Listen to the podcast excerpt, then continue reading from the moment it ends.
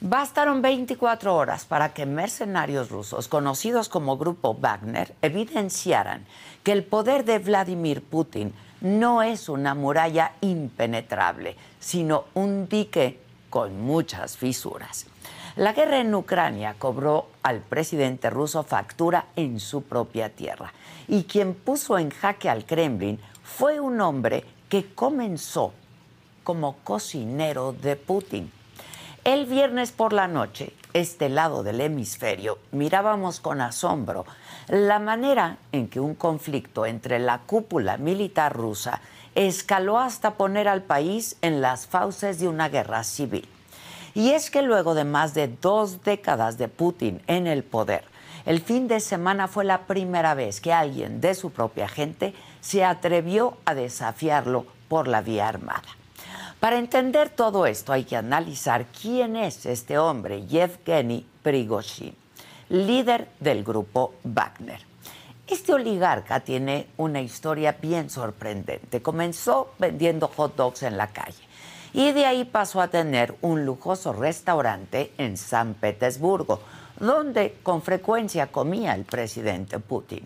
Y estrecharon así una relación de amistad y Prigozhin consiguió contratos millonarios con el Kremlin y amasó tanto poder hasta que finalmente fundó el ejército privado más poderoso de Rusia, el grupo Wagner.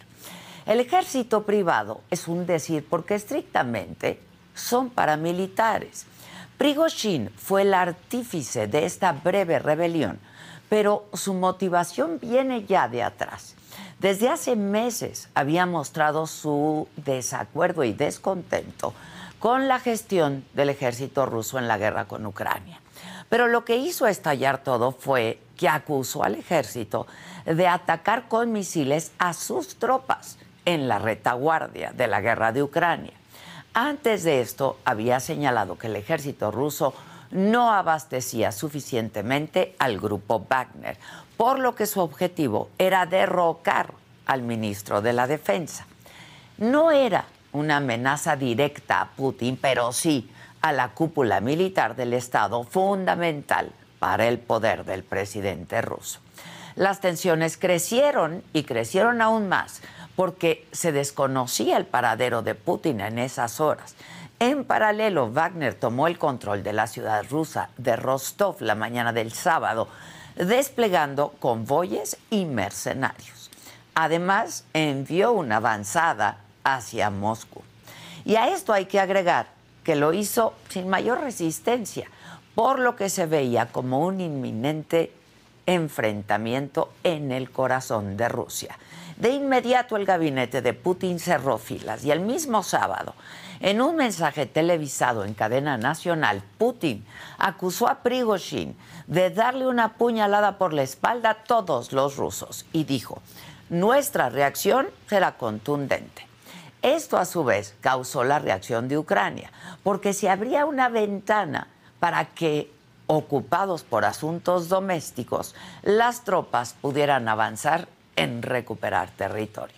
Sin embargo, el panorama se transformó pocas horas después por la intervención de Lukashenko, presidente de Bielorrusia y aliado de Putin, que logró calmar las tensiones y envió un comunicado en el que afirmaba que Prigozhin se iba a retirar de Rostov y la avanzada Moscú retrocedería.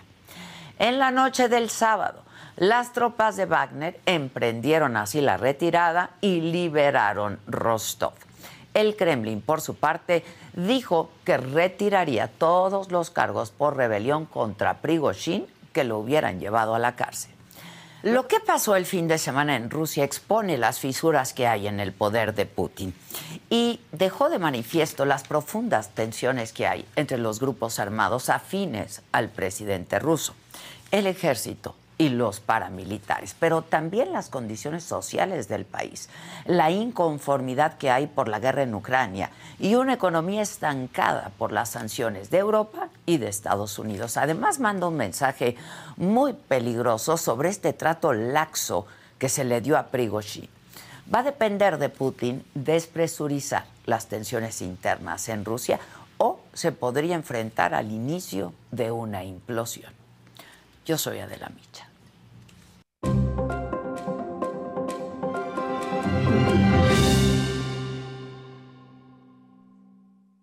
Hola, ¿qué tal? Muy buenos días. Los saludo con mucho gusto hoy que es lunes, es 26 de junio. A las 11 de la mañana, los tres líderes nacionales de la Alianza de Oposición Va por México van a presentar ya el método de selección de su candidato presidencial. Entre los requisitos que ya se han sabido está que los aspirantes tienen que recabar firmas. Son 150 mil firmas de apoyo. Después habrá tres encuestas que van a definir a los tres perfiles más competitivos. En paralelo habrá un esquema de elecciones primarias y luego se va a realizar una cuarta y última encuesta para que a principios de septiembre se tenga al candidato o candidata presidencial de oposición. Por lo pronto ya se bajaron dos. El gobernador de Yucatán, Mauricio Vila, y el senador Germán Martínez anunciaron que no van a entrarle a la contienda por esta candidatura. Y sobre este tema habló ya el presidente en la mañanera. Eh, López Obrador aseguró que es un proceso que tiene que ver con la élite, dijo, del poder económico y político, que se trata de una simulación porque el candidato o candidata de oposición van a seguir robándole al pueblo. Por el otro lado, el de las corcholatas inicia la segunda semana de sus giras por toda la República Mexicana y Claudia Sheinbaum estuvo en el Estado de México, ahí dijo que nunca va a traicionar al pueblo de México. Marcelo Ebrard se fue a Puerto Vallarta y recorrió el malecón y un tianguis. Adán Augusto López fue a Oaxaca y habló de la gratuidad en los servicios de salud. Ricardo Monreal estuvo en sus Zacatecas y dijo que el país podría estar mejor de lo que está ahora. Hoy, eh, en el otro clima, va a seguir el calor en parte, buena parte del país. En 13 estados habrá temperaturas superiores a los 40 grados. En la Ciudad de México se espera que por la tarde lleguemos a 25 grados. Hoy también se pronostican lluvias fuertes en Michoacán, en Guerrero, en Oaxaca, Jalisco, Colima, Chiapas, Campeche y Yucatán. En información internacional, el gobierno de China apoya la estabilidad de Rusia luego de la rebelión del grupo Wagner. En los otros temas, Ferca. Ferca es la tercera eliminada de la Casa de los Famosos y la selección mexicana de fútbol venció a la de Honduras en su debut de la Copa Oro. De todo esto y muchísimo más estaremos hablando esta mañana aquí en Me lo dijo Adela, así es que no se vayan, que ya comenzamos.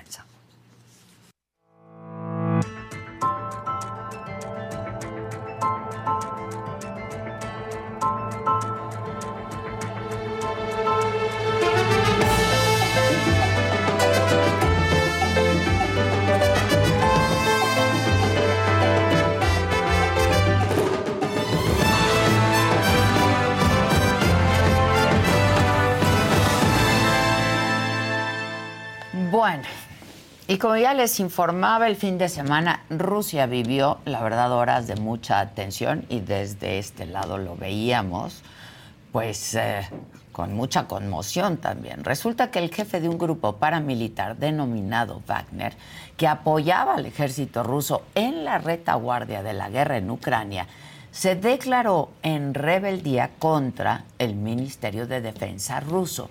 Incluso tomaron la ciudad rusa de Rostov, al sur del país. Por su parte, el presidente Vladimir Putin habló así de esta revuelta paramilitar. Эта битва, когда решается судьба нашего народа, требует единения всех сил, единства, консолидации и ответственности, когда в сторону должно быть отброшено все, что ослабляет нас. Любые распри, которыми могут воспользоваться и пользуются наши внешние враги, чтобы подорвать нас изнутри. И потому действия, которые раскалывают наше единство, это, по сути, отступничество от своего народа, от боевых товарищей, которые сражаются сейчас на фронте. Это удар в спину нашей стране и нашему народу. Horas después de este mensaje y con la mediación del presidente de Bielorrusia, Alexander Lukashenko, el grupo Wagner dejó ya su intención de avanzar hacia Moscú para evitar un baño de sangre, dijo.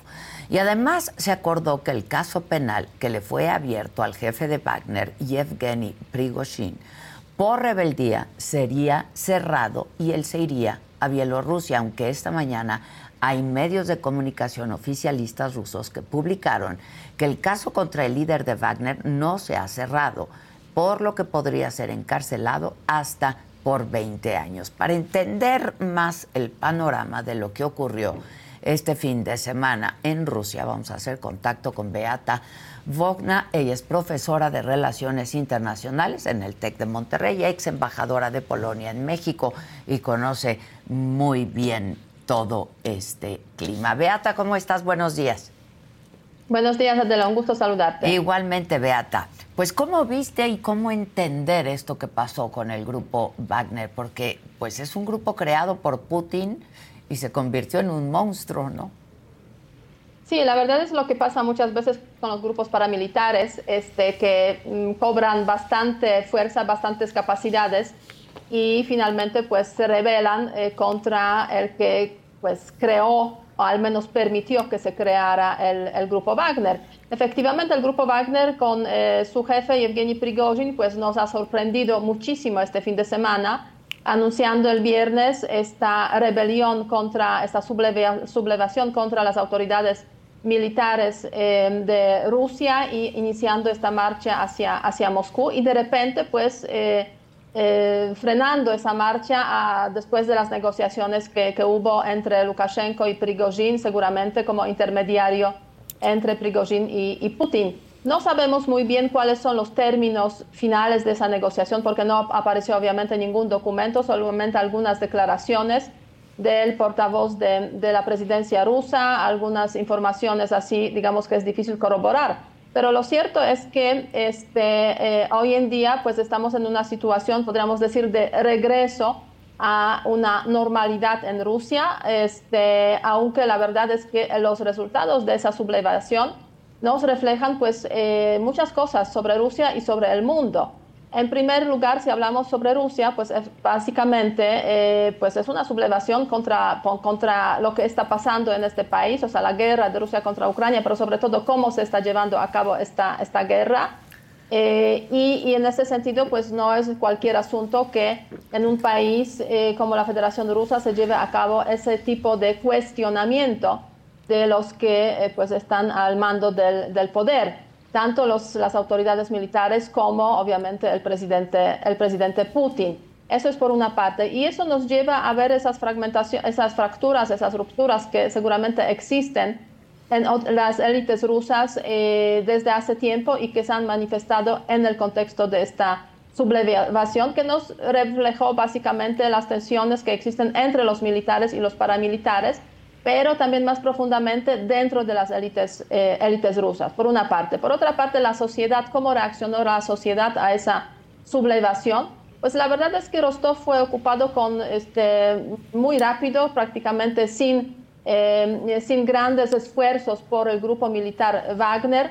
También este grupo militar inició el avance, llegó a 200 kilómetros Em, de, Moscú, o sea, muy cerca podríamos decir, eh, sin que eh, lo detuvieran ninguna fuerzas armadas rusas, sin que lo detuvieran ningunos otros obstáculos, digamos, eh, y fue gracias a la negociación que ellos decidieron retirarse. Eso refleja pues las vulnerabilidades en temas de seguridad de la Federación Rusa, reflejando pues o poniendo en una luz bastante cuestionable, bastante negativa a Putin como jefe del Estado ruso. Y si hablamos del tema internacional, tú mencionaste, Adela, hace poquito que China hizo una declaración que apoya el liderazgo, digamos, de Putin. Es cierto, pero esa declaración, hay que, hay que prestar atención a eso, llegó el sábado por la tarde, domingo por la mañana, cuando ya se sabía que hubo negociación entre Prigozhin y Lukashenko y hubo declaración de que se retira Prigozhin con sus fuerzas paramilitares. Eso quiere decir que no hubo una declaración de apoyo de China a Rusia este, ni el viernes cuando inició la sublevación, ni el sábado cuando continuaba la marcha de los de Wagner hacia, hacia Moscú, lo cual nos refleja que China pues, está considerando la posibilidad, digamos, de que puede haber un cambio de poder en Rusia y no se este, ha pronunciado sobre el tema hasta que se supo con claridad que eh, la sublevación fue frenada. es decir, no lo hizo durante, lo hizo una vez que ya había acuerdo, ¿no? Una vez que ya había acuerdo. Ahora, ¿ves la posibilidad de que, eh, a pesar de este acuerdo, que no sabemos los términos, pero vimos que pues se retiró el grupo paramilitar, ¿no? Eh, que pudieran detenerlo y que pudiera pasar años en prisión o se respetará este supuesto acuerdo de que se fue a Bielorrusia? Mira, en el, este, mira, la verdad es que hay diferentes informaciones sobre el acuerdo. En principio se habla de que eh, Prigozhin eh, recibió, consiguió garantías de seguridad para él y para, digamos, los hombres, los paramilitares del grupo, del grupo Wagner y también eh, compromiso de que se iban a retirar los cargos contra, y orden de aprehensión contra él. Hasta ahora parece que no se ha retirado esos cargos. Efectivamente, hoy aparecen informaciones de que siguen los cargos contra, contra Prigozhin. No creo que este Putin respete este acuerdo, si realmente tuvo lugar este acuerdo, eh, porque la verdad es que en términos de seguridad, de, em, de estabilidad de, de, la Federación Rusa bajo órdenes de Putin, pues tener a un hombre como Prigozhin dentro o fuera del país es un peligro, ¿no? En ese contexto, viéndolo desde la perspectiva del presidente de Rusia.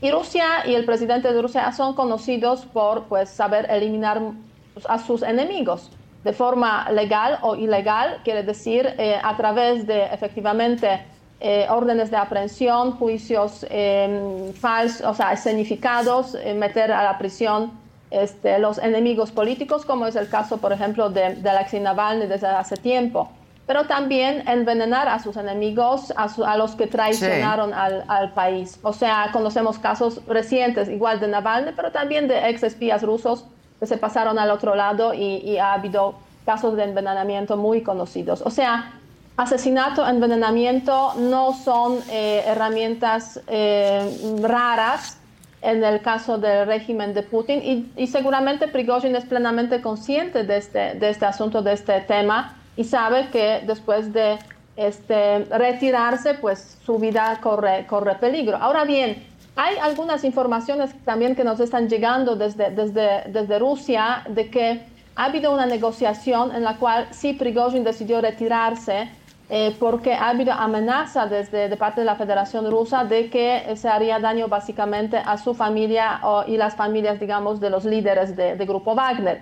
Y eso como que les orilló a que se, se retirara. No sé hasta qué punto eso es cierto o no es cierto, pero la verdad es que es sorprendente esa negociación y es sorprendente esa retirada tan este, repentina después de iniciar esta marcha. Quizás está relacionado también, es otra como hipótesis que se está manejando, con que Prigozhin se dio cuenta de que no necesariamente tiene tantos apoyos como quizás pensaba que, que tenía.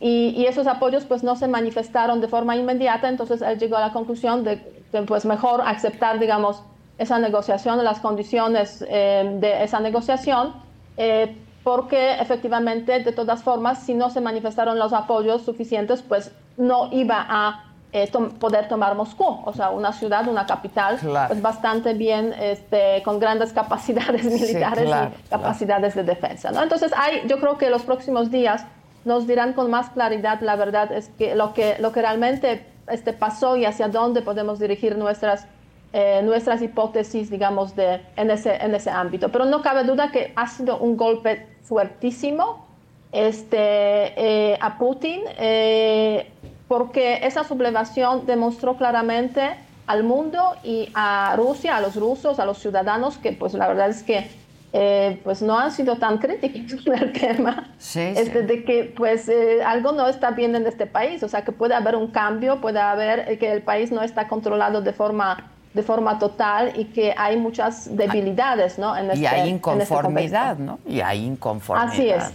Ahora, Mucha inconformidad. ¿De cuántos elementos estamos hablando? Se habla de prácticamente 25 mil elementos en este grupo. Sí, Mira, este, cuando este grupo estaba en su máximo, eh, se calcula que tenía más o menos 50 mil elementos, este, repartidos obviamente en diferentes partes, porque parte del grupo Wagner está también en África, están proveyendo seguridad y, participando en diferentes conflictos o digamos eh, para empresas también mineras o gobiernos de países africanos. Son 10, 15 países africanos en los cuales están los elementos del grupo Wagner. También se habla de que algunos elementos están incluso en Venezuela, ¿no? Protegiendo, eh, proveyendo seguridad al presidente de Venezuela, Maduro. Pero bueno, más allá de eso, durante la guerra de Rusia contra Ucrania han participado alrededor de 25 mil elementos. No son claras las evaluaciones, las estadísticas. Ha habido muchas bajas en este grupo precisamente a raíz de la guerra de Rusia contra Ucrania. El mismo Prigozhin en una comunicación que tuvo hace algún tiempo comentó que perdió como 20 mil de sus eh, eh, soldados, de sus paramilitares, y a raíz de eso, pues sabemos que él hizo reclutamiento personalmente en las prisiones de Rusia mm. para, pues, reclutar a los eh, prisioneros para, para digamos, eh, rellenar esos, esos problemas relacionados con, pues, las pérdidas de, eh, de, los paramilitares en la, en la guerra. Pero más o menos se estima que en esos momentos 25 mil, de esos 25 mil, parece que unos 4 mil estaban marchando hacia Moscú una parte estaba en Rostov y otra parte pues se quedó ahí en el frente de Ucrania. Ahora bien, ¿qué pasa con esa gente? ¿No? Porque 25 mil pues no es poca cosa, básicamente eh, para militares preparados pues para, para acciones, digamos, de, de, guerra, etcétera, etcétera. Entonces, la verdad es que hace algún tiempo, hace algunos días, eh, salió una orden en el contexto de las Fuerzas Armadas rusas y de la Federación Rusa de que todos los elementos de las Em, de los llamados voluntarios, incluyendo aquí esos grupos tipo paramilitares, deberían eh, inscribirse, insertarse en las Fuerzas Armadas rusas. Y eso parece que fue una señal para Prigozhin eh, para iniciar también la sublevación, porque eso significaba que él, como jefe de los paramilitares, perdió cierto, eh, pues, cierta protección de Putin, de la cual gozaba durante mucho tiempo, y que estaban ganando, podríamos decir, eh, los militares, o sea, el Ministerio de Defensa en esa confrontación que tú has mencionado al comienzo, que ha existido desde hace tiempo entre Prigozhin y entre Shoigu como ministro de Defensa. Entonces, este desprotegido, podríamos decir, en una especie de callejón sin salida, eh, Prigozhin decidió pues esa acción de sublevación, como que llamando atención, aquí estoy, aquí están mis fuerzas, por favor, este, y, tengo esa capacidad, digamos, de poder eh, y no pueden desmantelarme así como que nada, ¿no? O sea, porque hemos hecho cosas importantes para Rusia. Y, en ese sentido, esos 25 mil, ¿qué pasará con ellos? Pues en ese momento, cuando salió ya Prigozhin a, a Bielorrusia, este, es un exiliado, eh, pues la verdad es que estos, esas fuerzas eh, paramilitares pues deberían insertarse en las Fuerzas Armadas, firmar unos contratos, digamos, eh, con las Fuerzas Armadas rusas y a raíz de eso pues empezar una nueva vida. Pero obviamente no va a ser tan fácil porque no es lo mismo estar en el grupo Wagner que estar en las Fuerzas Armadas como ex eh, participantes paramilitares de Wagner. Entonces puede que haya represalias también hacia esos, esos elementos. Ya, porque el dinero para crear y para sostener ese grupo salió pues de Putin, ¿no? Eh, bueno, salió del Estado ruso. Del Estado ruso, sí. Sí, salió del Estado ruso. De hecho, se calcula, se estima que, bueno, fue en el año 2014 cuando eh, básicamente eh, Prigozhin empieza a crear ese grupo paramilitar Wagner.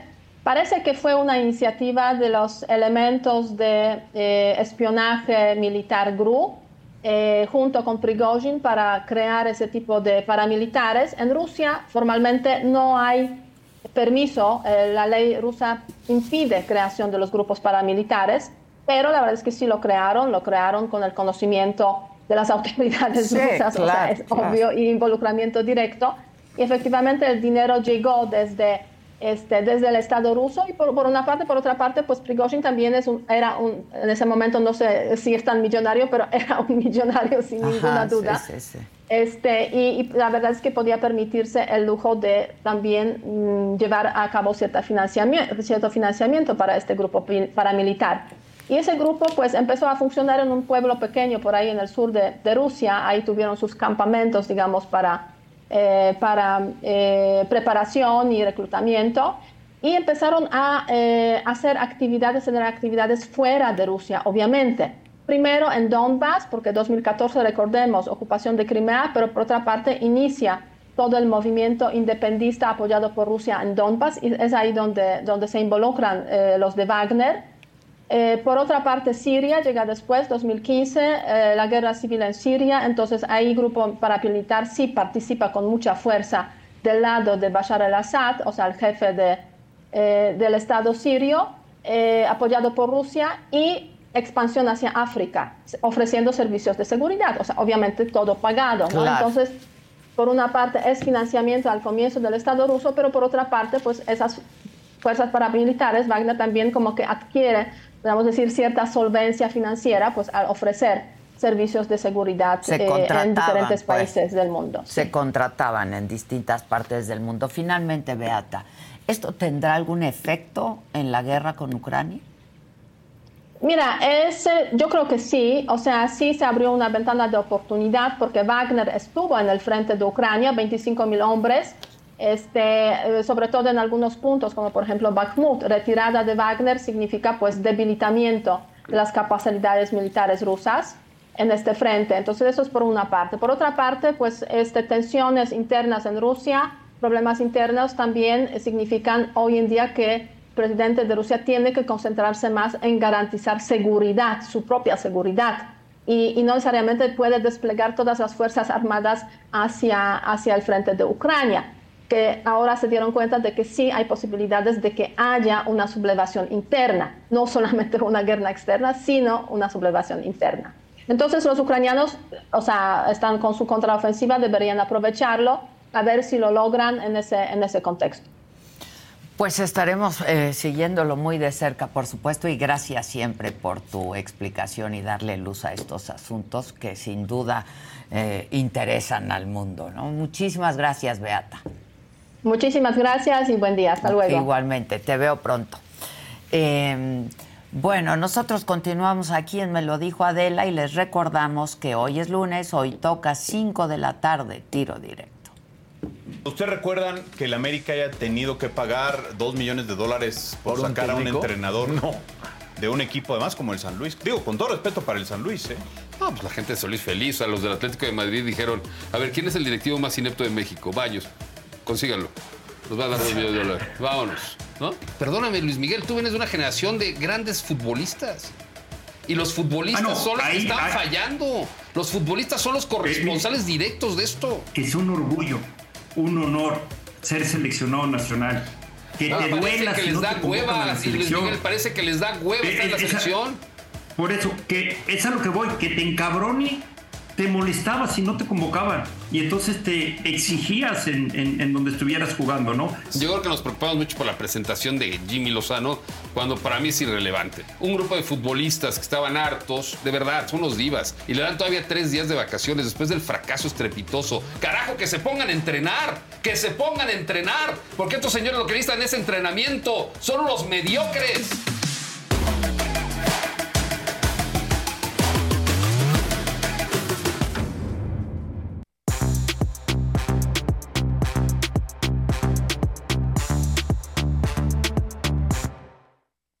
Buenos días. Buenos días. Oigan, qué frío, ¿no?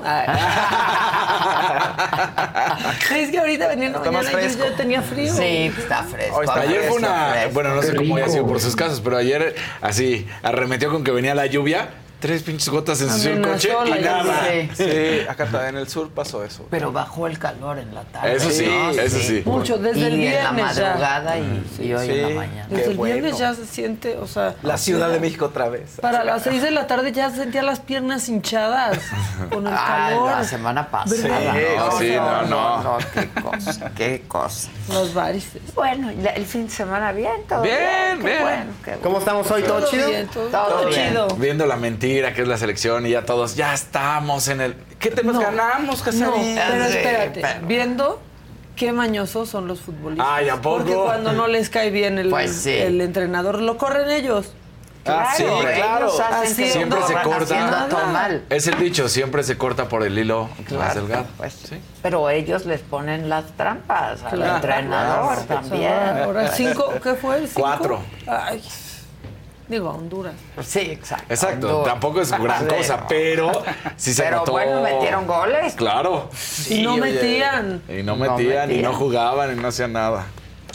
Pues ¿con quién vamos, muchachos de cabina? La que sigue, por favor. Muchos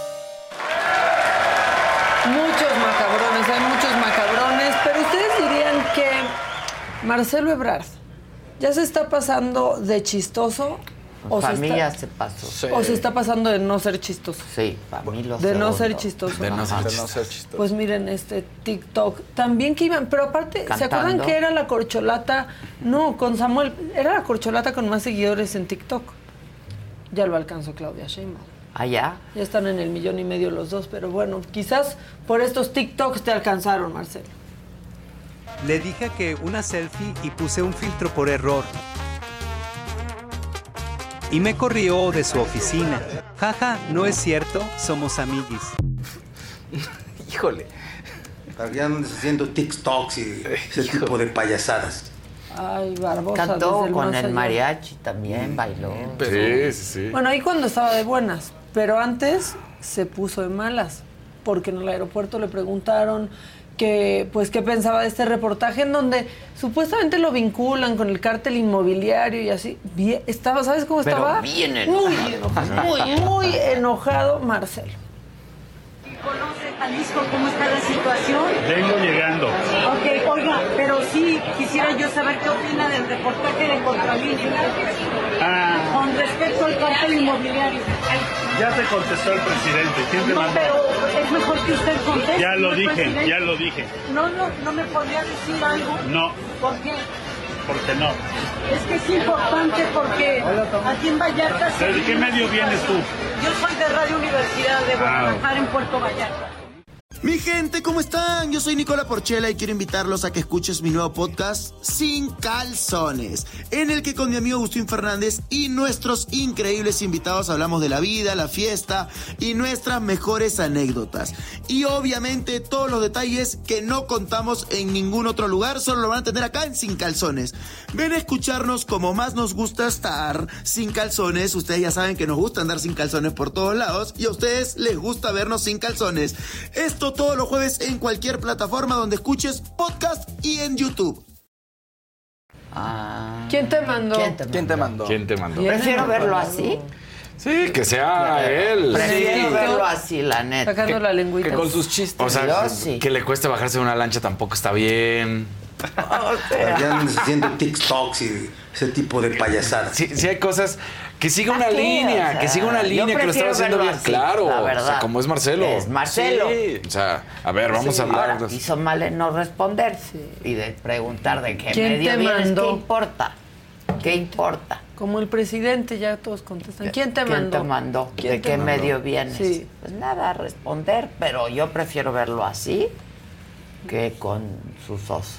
Ahora, La ya me lo verdad, no, alcanzaron es que en siento que TikTok. no le queda. Sí. No, no le Y Claudia no hace tanta burrada en TikTok. No. O sea, sube hace- las cosas que, que hace. que hace. Claro. ¿Qué, qué tal? ¿Qué, No hace payasadas. ¿Qué creen? O sea, sí nos interesa ver qué hacen y qué tienen que proponer más que hagan un baile o un filtro estúpido. No, un filtro. Este sacando filtro la sí lengüita. O sea, digo, a ver. Al niño le queda, Samuel. pero- Parece que ya perdieron todo el sentido del A los chavos. A los chavos, pero, pero. ¿por qué así? Exacto. Hay otras Hay formas, hay Pero mira, diferentes. te digo ser. algo, se, se quejan, hoy mismo el presidente se quejó de los corridos tumbados, ¿no? Dijo, hay libertad, pero mientras ellos sigan sacando canciones sobre antes, drogas, ya se había nosotros, del Claro. nosotros vamos a seguir en campaña, ¿no? Pero se quejan de que los jóvenes consumen puras idioteces. Y cuando se quieren acercar a los jóvenes, hacen puras idioteces. Pues sí. Así se acerca uno a los Alguien jóvenes. está haciendo Sí, parte y, del y son todos, ¿eh? No, no es. Todos, Todos, todos. todos. No es ya se nota la brecha generacional se rompe, se nota Y mira, durísimo. se fue Claudia porque si no, ya estaría Peso Pluma en el Zócalo. Ah, sí, claro. Claro, O sea, ya. Y porque no ganó Guadiana. Ah, Exacto. Pero sí es una buena forma de conectar, fíjate. Claro. Con Peso más Pluma en el inteligente. No, con ¿no? esos conciertos ya hizo y agarró para todas las edades. Que a los más grandecitos también dudan. Tráiganme a los fabulosos Cadillacs. Ándale, ¿no? exacto. O sea, pero pues lo hizo trabajando y sí haciendo, ¿no? Llevando sí. pues un Pues poco sí. de alegría a la gente que quisiera ir. Pero no, No son haciendo gratis. TikTok. No son gratis. No. Y salió la cuenta de. Y sus nosotros. 10 melones de 10 la melones. Rosalía Sí, y todo, ¿no? claro. Sí, Pero No, bueno. pues la gente cobra por Sí, su claro. trabajo. Y más O sea, no era de, no ¿por era qué de van buena onda, venir a sí. dar un concierto gratis. Y esas producciones que además, oye, para un. Bueno, en el caso de que así- no cobren todo lo que generalmente cobran, pero pues están los músicos, su banda, viáticos. Muchas horas. Pero Rosalía Sí, no nos debería de haber cobrado, ¿sabes qué? ¿Por Para qué? una forma de pedir perdón por los españoles. Ah, también, ¿no? Y el presidente. No, no, no, no. No, el fin de semana, Es que, perdón. ¿saben qué? Otra vez. Otra vez. Justo vez. iba, ya está reciclando, como que parece que ya se quedó sin ideas y está reciclando otra vez. Ahí vamos otra vez con España y la carta que nunca le contestaron. bueno. Trácata, trácata, Pues, ¿Qué le van a contestar? La última, por ejemplo, que le pedí al rey de España que ofreciera disculpa por el exterminio, la represión, la explotación a los pueblos originarios para iniciar una etapa nueva y que también nosotros íbamos a ofrecer disculpa como lo hemos hecho a los mayas, a los yaquis, incluso a las comunidades de ciudadanos chinos que fueron reprimidos durante la Revolución Mexicana, exterminados. Ya hemos pedido perdón a todos. ¿Qué sigue? ¿Volver a proponer la consulta contra los expresidentes? No, ya. Porque, o sea, es un déjà vu. Pues sí. Pues sí. ¿Qué está Es lo mismo, no puede ser. Con lo mismo ya. Y dale con lo mismo. Bueno, y nosotros también le damos con lo mismo porque para seguir con el tema de Ana Gabriela Guevara, pero es algo nuevo, es algo nuevo. La No, diputada sí, y María acá Elena también Pérez traemos Jaén. y todo. Pérez Jaén. Sí, pues, Sí. yo no sé cuántas 56. denuncias. O sea, le, se- le juntó su... Toma tus denuncias, Exacto. Anita. Bueno, así habló la diputada. No hay razón para escatimar de los recursos a los atletas mexicanos. Lo comentaba antes de iniciar esto, o sea, todo lo que sucedió con las eh, atletas de la natación artística es verdaderamente una vergüenza. Lo que tuvieron que hacer estas chicas para salir adelante y lo que hacen a Gabriela Guevara es descalificarlas. Es terrible cuando le han dado un incremento en el presupuesto, vean lo que está sucediendo, o sea, observada. O sea, yo leí esta mañana la plataforma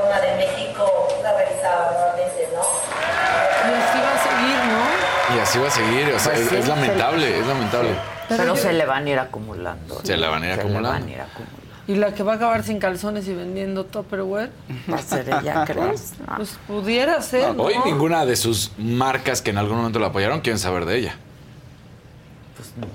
Pero ya marcas, edad. marcas de Sí. ropa y eso Sí, me sí, refiero, ¿no? entiendo, Porque entiendo, que las la otras apoyaban Sí. mucho porque no recibía apoyo. Porque no recibía Y apoyo. se quejaba llena. de eso. Exactamente. Y, Y que ahora- supuestamente iba a ser un cambio. No, no, Pues no. sí, ¿qué no era ese su pretexto en los Juegos Olímpicos?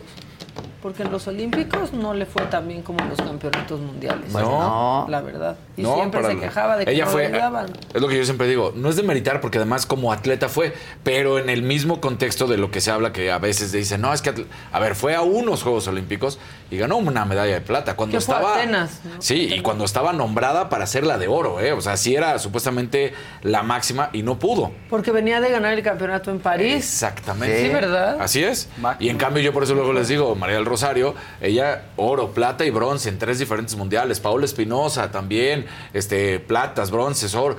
Eh, hay muchísimos atletas, nada más que ella en algún momento pues sí se posicionó porque todos era, ah, Y resultó ser lo peor, ¿eh? Lo ¿Fue peor. en Atenas o en Sydney? No, en Atenas. Sí, en Atenas. Ya. Este, bueno, tú tienes a tu amblito, ¿no? Que dice Yo frases. tengo a mi amblito, pero... Y, y solo dice cuatro frases sacando, porque el presidente solo dice cuatro frases. Ah, ¿no? Sí. Como dice el presidente, sí son bien copiones. Son bien copiones. Sí. Pero miren, el AMLito está bonito. Yo no sé por qué el PRI se aferra a que su mascota sea un dinosaurio. ¿Quién le dio esa idea? ¿AMLO?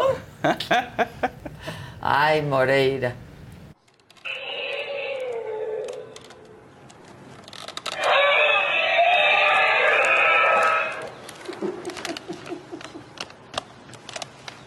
Es el Rubenator, güey. Pero. No tus mierdas. No mamator. No, No, mamator. mamator. Güey. Pues muy. Es el Rubenator, güey. Güey. No. Y Caro Villano, muy bien, mi amor, muy bien. Sin comentarios. Sí, sin comentarios, la verdad. Sí. Pero bueno, este. El calor va a regresar, se los digo. Que hagan Vendrá esos otra chistes ola. entre ellos. ¿eh? Porque- Sí, Es que, que- no los publiquen, o sea, Claro. no da risa. Mira, mi Otro, otro error de que me voy a acercar a los jóvenes, van a Con el saber. dinosaurio. Les digo, No, la mayor crítica que se les hace. Es que es el problema, el cinismo, ¿no? O sea, ya es como, ay, sí. Qué buena onda. sí. Está O sea, es como si lo presumiera Bartlett. Ándale. Exacto. Un dinosaurio no lo presume, se lo llevan en la Cámara de Diputados Y en sus comparecencias y- y, ahí los deja. No se los lleva y graba con ellos. Bueno, este, la ola de calor va a regresar y ustedes quieren estar preparados. Tenemos un nuevo artículo de AMLO que comprar. Ah, sí. ¿Quién será? ¿Quiénes serán todas estas personas? Porque aparte es marca registrada, ¿no? Sí, es. Hay chanclas, llévela, llévela. Hola, ¿qué creen que nos llegó a la casa? Miren, qué padrísima envoltura y todo. Lo pedí por una de estas aplicaciones que, que hay que saben que se piden y lo quise abrir con ustedes. ¿Qué tal? ¡Guau, la caja! ¿Ya vieron? La caja es de amor con amor se paga. Y luego se abre y ¿qué tal? Mis chanclas veraniegas. ¿Qué tal que están padrísimas? Pero además pedí estas y es que pedí para la familia. Por eso venían más. Estas son mías porque son de mi talla. Y pedí otras más. Está padrísima la caja, ¿verdad? ¿A poco no? Bueno, ahí va. Estas son 25, son para otra persona de mi familia. Y son color, otro color. Miren, están súper padres. Se los quisimos compartir. Aquí mi... Ay, tienen como la etiqueta de Amlito. ¿Qué tal? Están padrísimas. Miren la etiqueta de Amlito. Y... Ah, aquí viene la talla. Y todo padrísimo, ¿eh? Felicidades a las personas que lo están haciendo. Está padrísimo. Comprenlas. Que viva el presidente López la Obrador. quiero, la neta. Las Mercado tiene, ¿eh? Eso sí, que Pues, nada que un no. presidente para chanclear. Está increíble. Sí, para chanclear, pa' para ir pisando. Pa' ir pisando fuerte. ¿De quién? No, me gustaron las guindas. Sí, están increíbles. Las blancas también, ¿eh? Están buenas. Están buenas. Bueno, pues ahí está. Y como viene el calor, pues La que chancla. tengan su chancla, la verdad. Para el Eh, verano. verano, padrísimas. Que nos diga, que nos diga en dónde las compraron. ¿no? Hay que hacer unas nuestras. Ah, estaría No bueno. estaría mal. Que decíamos, es un negocio que empezó una mujer en pandemia, una mujer que se llama Beatriz Gutiérrez, nada. pues debería. Pues claro. Tanto. Es marca ¿Quién habrá dibujado ese amblito ¿no? por primera vez, por no sé, pero le quedó padre. Le quedó bien. Padre. Esa caricatura le quedó. Yo Sí. me quedo con Amlito, no sé ustedes. ¿No? Que ¿A cuál con el prefieren? Dino. Que con Sí, el Dino sí. No, sí, pero que con el real. O sea, ese Amlito lo ves y dices, ay, qué padre, quiero Qué que sea mi presidente. Ese Amlito. Y luego, pues ya ven la versión real. Bueno, ya ven que Ebrard se puso, pues propuso que iba a ser la guía del carnal para recomendarnos restaurantes fifís y todo, Sí. todo tipo de restaurantes. Bueno, aquí vamos a hacer la guía de restaurantes que no deben de visitar, como la cafetería del Senado de la República. Adelante con las imágenes, por favor. Eso, ustedes pensarán, son tan solo unas palomitas. Que ¿no? tiene. Ahí se ve un negrito y pensarás, es un maicito. Pues sí, es un maíz. Y quizás te lo comerías, manita. Pero por favor, un acercamiento a la cuca. No, no. Pues así lo denunciaron en la cafetería del. Senado. No pidan palomitas, por favor. Cómetelo, Híjole. cómetelo. ¿Cuánto Pero aparte es la peor cosa que te puede salir, ¿no? Una cucaracha. O sea, una cucaracha que sí es Pero de... si es cucaracha. Sí, pues como sí, no, como ¿no? cu- Cuca Baby, ¿no? Mira, está, chi- está chiquita, apenas iba comenzando su vida. Hasta ahí se le ve su huevera. Tan solo una Bueno, es cucaracha que proteína, quería es proteína. Para que no sean puros carbohidratos. Rellenen la proteína. La- la Pues sí, huevera- hermano, ya dilo de una vez. La huevera, ahorita que dijiste huevera. Es, es lo que cuando la pachurra La sale pachurra blanca. sale- sí, eso. No puedo. Claro. La que hace. No, ca- Esa, esa cuando pachurra. No, no. Que, pues, que ¿Nunca son muy una cucaracha descalzos? sí. No, No, no, no, descalzo. ¿Apachurrado? Sí, sin No, querer, o sea, no, no, no de ahí una pises. cucaracha. Sí, uy. Yo tampoco. No, yo tampoco. Yo preguntaba, hay gente. Hay gente, está, hay gente. cucarachas. Bueno, este, el gobernador de Sinaloa Sí, sí, te sirve. despertó bien enojado con la, pero bien enojado. Me acabó cayendo bien, pero andaba bien enojado con la prensa. Échenlo. ¿Lo saben los periodistas? Sí. Por aquí lo estoy viendo. ¿Lo saben? Pero de eso no dicen nada. Van a buscar a ver qué bodega no recibió para ponerla ahí en el periódico. No están recibiendo las bodegas. Me vale. Me vale lo que pongan. Me vale lo que pongan. Por fortuna, ya no son tan influyentes los medios. Ahora cualquier ciudadano agarra su te- teléfono y lo mete a las redes. Y si vale la pena, lo hace más que cualquier periodista. Entonces, tampoco, tampoco, y, discu- y disculpen ahora, amanecí con el pie izquierdo de frente a los periodistas. Porque, ¿a dónde voy? Yo les doy entrevista. Yo les debiera dar una cada semana y se las doy. ¿A dónde voy? Vengo aquí. Ni uno me preguntó que si a qué venía. Nadie me preguntó que si qué rollo con los motores. Nadie me dijo nada que si qué con el bien pesca. Nada. Porque eso no les importa a ellos. A ellos les importa hablar mal del gobierno de nosotros. De nosotros viven también. Que tengan en cuenta eso. Me interesa sobremanera delante de este bonito mundo de gente. Que yo digo que me defienden, ojalá y que no me dejen abajo. Me vale, me vale. Eso vale. de incidental.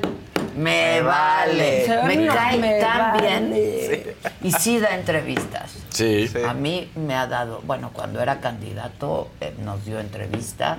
¿Te acuerdas? En el Heraldo nos daba entrevista. Sí. Como Luego cuando fui allá me dio entrevista cuando quedó como gobernador. Sí, pues. Me Pero, vale. Me vale. Me vale. Ya vale. lo ten- hay que usarlo de incidente. El me vale. Bueno, Rápido, Kevin. Aquí todo tiene que ser rápido. Si no, no es. Express. Express. Oigan, Sí. es lunes, hay que empezar bien la semana. Kevin. Kevin. no le, Kevin. ¿cómo le haces? Un verdecito. Este como me gusta ver otra vez. ¿Cómo le haces a la mamada, Kevin? Salió desde tan el fondo de tu alma. Desde el fondo de mi claro. alma. A ver, un verdecito. Omar Trejo, por favor feliciten a mi papá porque hoy cumple 66 años. Se llama Jesús Trejo de parte de su hijo Omar. Muchas gracias. Pues feliz cumple. Feliz cumple. Bueno, pero es lunes, hay que energía arriba, con buena actitud, como Armenta que nos regala también contenido de calidad Venga. que quieren consumir los jóvenes y saber quién es. ¿Quién está ahí en la Cámara ¿Quién de Diputados coordinando? Sí, este es Armenta. Dios mío, es que en serio. No, no, no. Y luego ponen una de Luis Miguel, en la incondicional. ¿Por? Tenemos que bajarle porque está la música de Luis Miguel y no podemos ponerla. Pero ¿se creerá Luis Miguel o, o sentirá que está igual de quemado que el sol? Y entonces por eso, Por eso pone esa canción. No. ¿Será no, mensaje subliminal? ya, Maca, no, no. No, ya- igualito a Luis Miguel, la. Idéntico. Ya, ya, me, ya me echaste a perder. No mi- fui yo. Mi mañana. Anita, no fui utilizando un helicóptero de las fuerzas Claro, que no está- debería. Como Andrea Chávez que traía su eh, helicóptero, Ah, sí. su Ajá. avión ahí. Avión. Bueno, ella no, que su no se- familia, su avión de Serena. ¿Por? ¿Por? Digo, nada más. su amigo, Adán. Claro, Pues claro que Es que es su un vocera se lo helicóptero. claro, ahí trae, trae el uniforme el piloto. de nuestras fuerzas armadas. que se supone que no, ¿verdad? No, ellos ¿Eso no, cómo? ellos viajan. No. Puro bocho. Imagínate cómo suda el bocho así, de, ay, cada vez que se le sube el brazo. Pues sí, nos puede bajar, subir a la lancha. A la lancha. Le cuesta trabajo. ¿No la traes esa? No, no la traigo. Ahorita la saco. Sacada. Le cuesta trabajo. Pues sí. Sí. Sí. No vi Es que lo molestamos porque es Tim Marcelo. Exacto. Pero está bien. Eh, Yo- Es que son fue- En las encuestas arriba, arriba. Exacto, son Arriba recomendaciones. Claudia, en las sí, encuestas. la neta, Tampoco sí. podemos. eh, Es que mira, ya va a empezar la guerra para mentir a Claro. la gente y claro. Confundirla. quién Que es si quién. va arriba, Va a que si no empezar sé la qué. guerra de Sí, encuestas todos. a todo lo que Todos van a Y una que encuesta va a decir que arriba. va abajo y el otro va a decir que va arriba Ahora, y aquella también y así va a ser todo. Coinciden la mayoría en que va todavía arriba Claudia. Claudia. Sí. Claudia. De es manera Claudia. nacional. Es Claudia. Es Claudia. Pues Ruiz es que Massieu. quiere en el palacio. No, Claudia Ruiz Macía apenas iba a ver ahorita en la reunión que iban a Sí, tener. ya. Si Ah, le gustaba el método, no, porque Germán Martínez dijo, esto la verdad no. No. No me gusta, está muy cochino. Bueno, ya.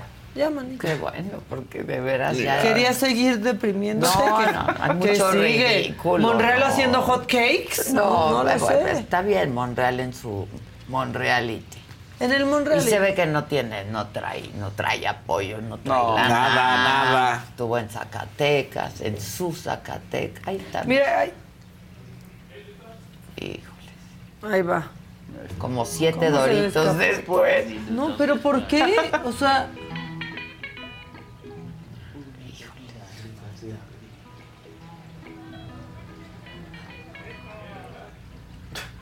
¿Cómo de que no? no, Marcelo, mira, te sientas en la orillita y de ahí te bajas y ya.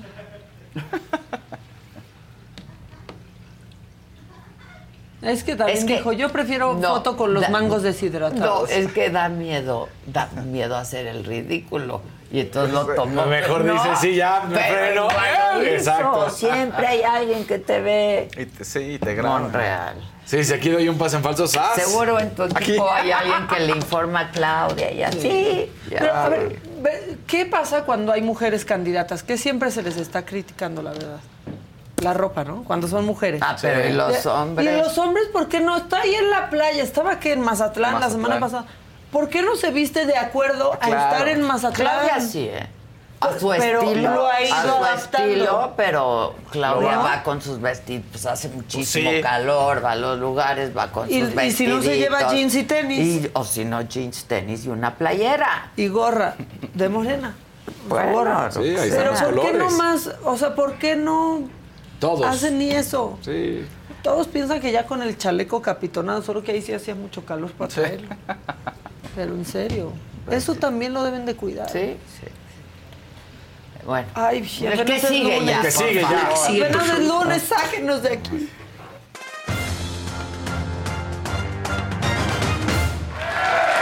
Iniciamos la semana, pónganle like, es muy fácil, ya lo saben. Además es lunes que no es martes de mentadas, pero hoy va a haber una buena mentada. Y por supuesto, pues yo creo que toda la semana porque son los centroamericanos, entonces Así vamos a a estar recordándole a la nota y a la conhambre. Pero arrancamos primero con México contra Honduras en lo que fue pues, la presentación en la Copa Oro. Se vio un México completamente diferente. Y entonces muchos dirán, es la mano de Jimmy Lozano, Jimmy llegó y corrigió, Jimmy llegó y arregló. Sí, un técnico puede cambiar en esencia algunos detalles. Sí, pero no de la noche a la mañana. Y ¿no? 4-0 y además prácticamente pone el mismo cuadro titular para arrancar el partido contra Honduras que había hecho Diego Coca y aplastas Le de esa manera. estaban poniendo cuatro. Le estaban tendiendo la cama. Digo, a ver, Son unos mañosos. Honduras tampoco es un gran equipo, pero los que enfrentó Diego Coca tampoco lo era, fuera de. Estados Unidos. ¿no? Entonces, la verdad es que ahí se ve mal el- los jugadores mexicanos, como siempre, los jugadores mexicanos dando la nota de manera negativa. Pues, ¿por qué? Porque se mostró qué es lo que querían hacer y lo que quisieron hacer fue deshacerse de un técnico que no les gustó la moda, su forma de ser, cómo platicar, lo que fuera, no les gustaba. Y hoy entonces, pues México gana, Jimmy Lozano respira en ese sentido, está más tranquilo, ya muchos empiezan a decir que va a ser el técnico para el Mundial, lo dudo que llegue, está anunciado como un interinato, pero ahí está Jaime Lozano bien, sin duda para él, el haber arrancado la Copa Oro con una goleada 4 por 0, lo hace contra Honduras. Y entonces, pues ahora a ver qué es lo que sucede. Lo único, por ejemplo, que sí podemos hablar de, él desde un inicio, la ubicación de Luis Romo. Luis Romo, que no había estado en, esta, eh, en este lugar del centro del campo, retrasado, como lo hace con Jimmy Lozano. Bueno, esa sí es mano completamente del técnico que decide cambiar en algunas posiciones. Fuera de eso, lo demás es prácticamente lo mismo. ¿eh? Pero ganamos, Casarín. Ganamos, Sí, ahí está. Ganamos ayer. Y como ustedes saben, Tiro Directo está, por supuesto, también desde Estados Unidos. Tenemos toda la información. Y Jerry nos trae todo lo que pasó allá en este partido. Hola Dani, ¿cómo estás? Muy buenos días, muy buenos días allá en México. Aquí estamos en Houston, estamos ya preparando todo el set para tener tiro directo más tarde hoy, a las 5 de la tarde en punto. No se pierdan con todas las reacciones, todo lo que sucedió en la victoria de México, cuatro goles por cero en contra de la selección de Honduras. Honduras que no fue rival, fue una caricatura de rival, parecían conos, ¿no? En vez de futbolistas los, los hondureños. Y México aprovecha esa situación y lo aprovecha de una manera correcta, con ambición, con capacidad, con entrega. Cambiaron de la noche a la mañana los futbolistas, ¿eh? Los cambiaron de la noche a la mañana los futbolistas. Eh, desfachatez total de los futbolistas que no querían a Diego Coca y se notó, ¿no? Eh, con un rival muy pobre, insisto, pero México empieza con buen camino el inicio de la Copa Oro. Vamos a escuchar lo que dijo Jimmy Lozano.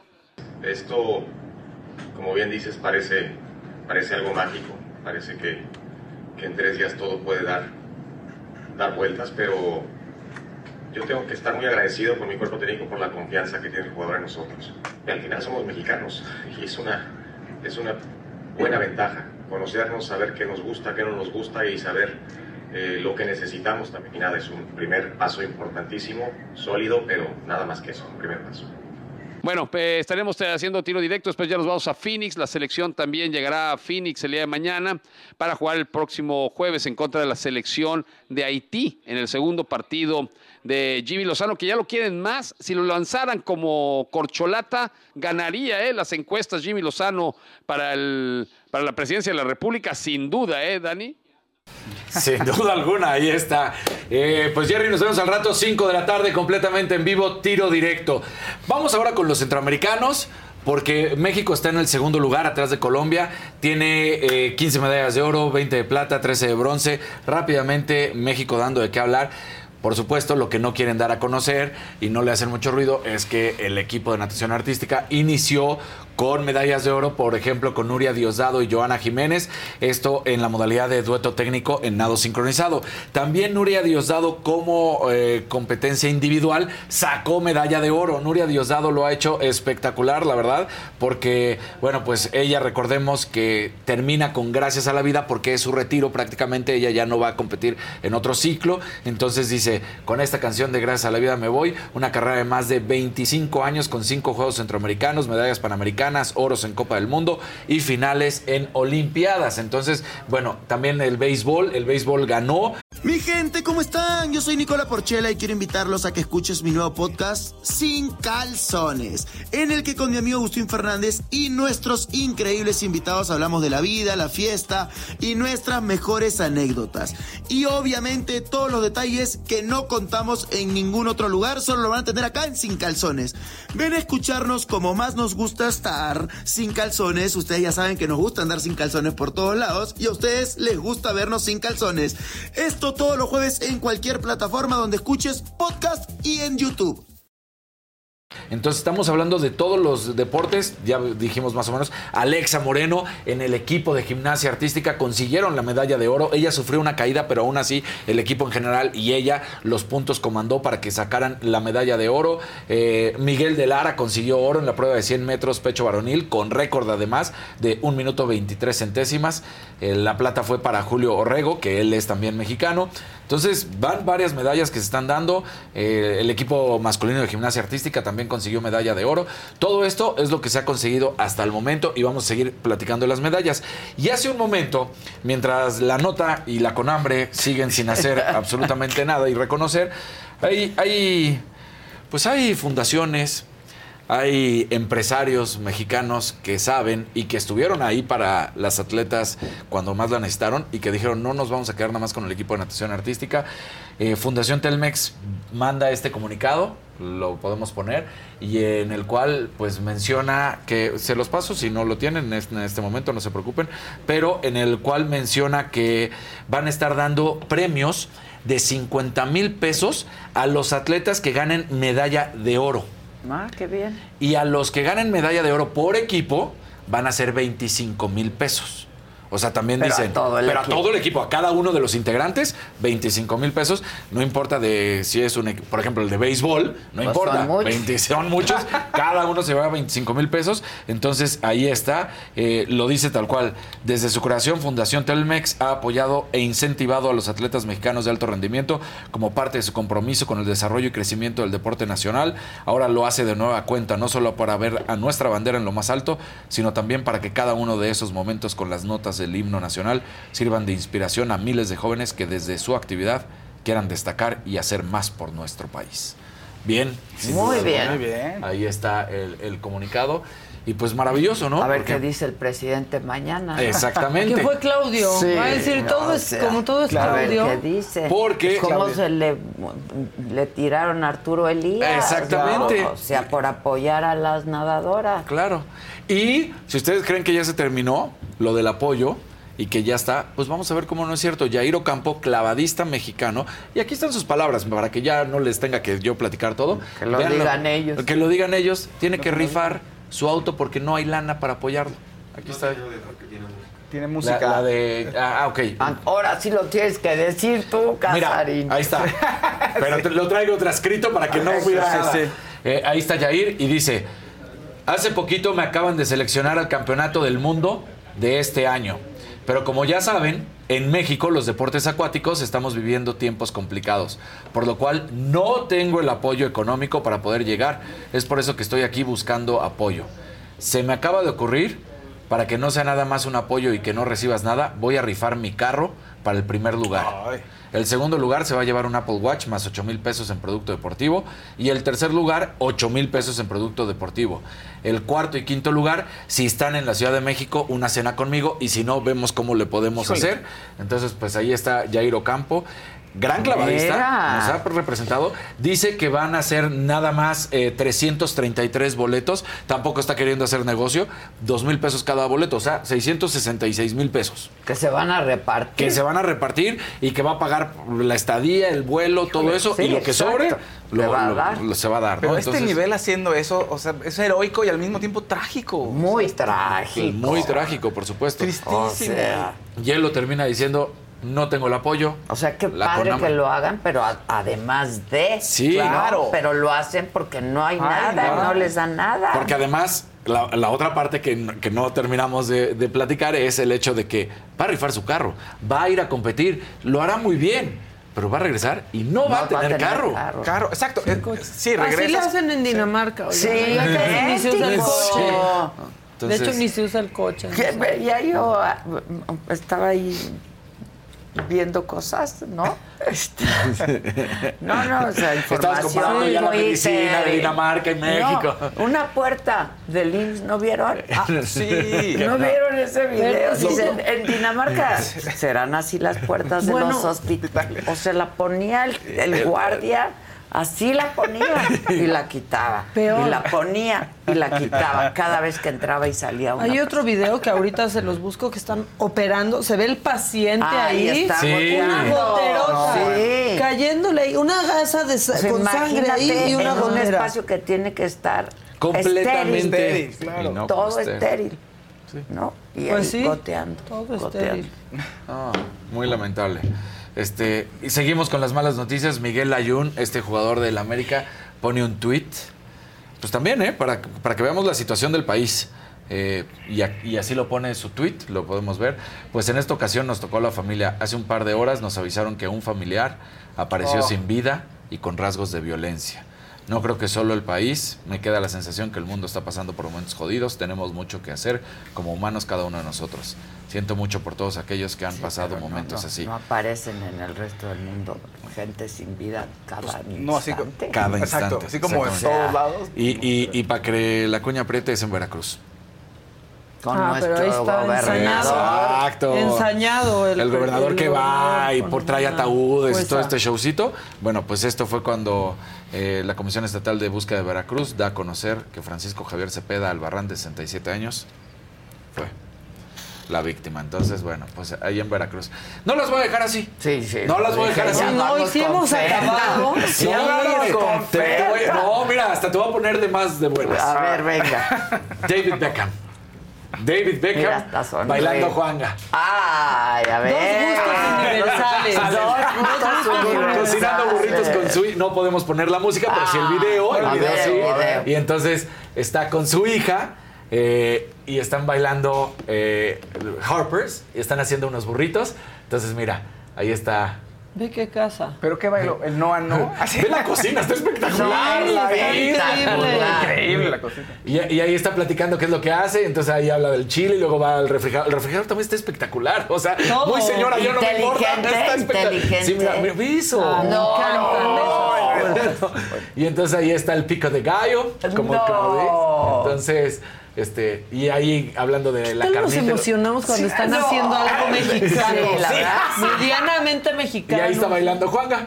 Esa es su hija, pero ahí también aparece. ¿Qué eh, canción? Estaba bailando. eh, estaba bailando No tengo dinero. Ah, No, ya No, también, bueno, no, qué no, irónico. sí. Ni nada que dar de lo único que, bueno, Vean tiene su amor. choza. Vean su choza. No, no, Mira, no. nada más. ¿Dónde es esa casa de campo? Esa no sé si es la de Los Ángeles o de Miami, porque él ya está viviendo fijo en Estados Unidos, pero se está yendo eh, entre Los Ángeles y Miami. Ah. Entonces, esta no sé en específico si sea la de Miami o la de Los Ángeles, pero es una de las Se dos. ve de Los Ángeles. Se me hace Hijo, que el de Los Los Ángeles. Ángeles, ¿no? A ver otra vez la casa. No ¿Qué se ve muy cocina? mal. ¡Qué cocina! Está No. ¿Viste que tiene hasta horno para la pizza? Está pero de. A ver, venga. de leña. No, bueno. no, ve, ve. Qué cosas. Sí, sí. Pero sí. Baila. Su- ¿Quién dijo? Que está igual que su cuarto. El refri es el cuarto. El refri, sí, me cuarto. cae. Es el tamaño de la cabina. No manchen. Sí, está bien bonita. Mira, ahí está el horno Sí, atrás. Horno de leña ahí. Sí, el horno de leña Sí, está divino. Y bailando no tengo Sí, dinero. no parece Miami, ¿no? No suena nada No. Miami. Yo creo que es Los Ángeles. O sea, ahí está viviendo fijo, entre Los Ángeles y Miami. Miami, recordemos que es su equipo, el eh, Inter de Miami, donde va a llegar Lionel Messi. Y él está viviendo entre los dos. Guacamole. Qué orgullo Qué da cuando bonita preparan familia. Qué bonita Qué familia. bonita familia. ¿no? Y, su, y su hijo mayor eh, ya está en, jugando en las inferiores en Inglaterra. ¿Es el que está casado? No sé.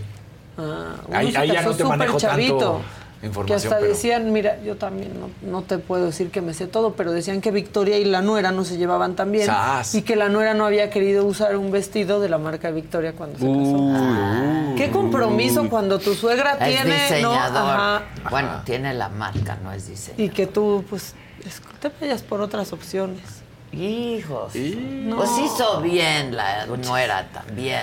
No Sí. le puedes imponer. Sí, no. No, pero puedes decir, ah, órale, hay que diseñarlo juntas, entonces ya queda hecho a tu gusto, pero Las le das suegras gusto a la somos suegra. Pero tú te llevas bien, ¿no? Yo, Yo sí, no te he pero a visto lo mejor no me soporta. No, Digo. no, tú eres la suegra insoportable que todos quieren. Oye, ¿quieres esta chamarra en cuántos colores, hija? Mía.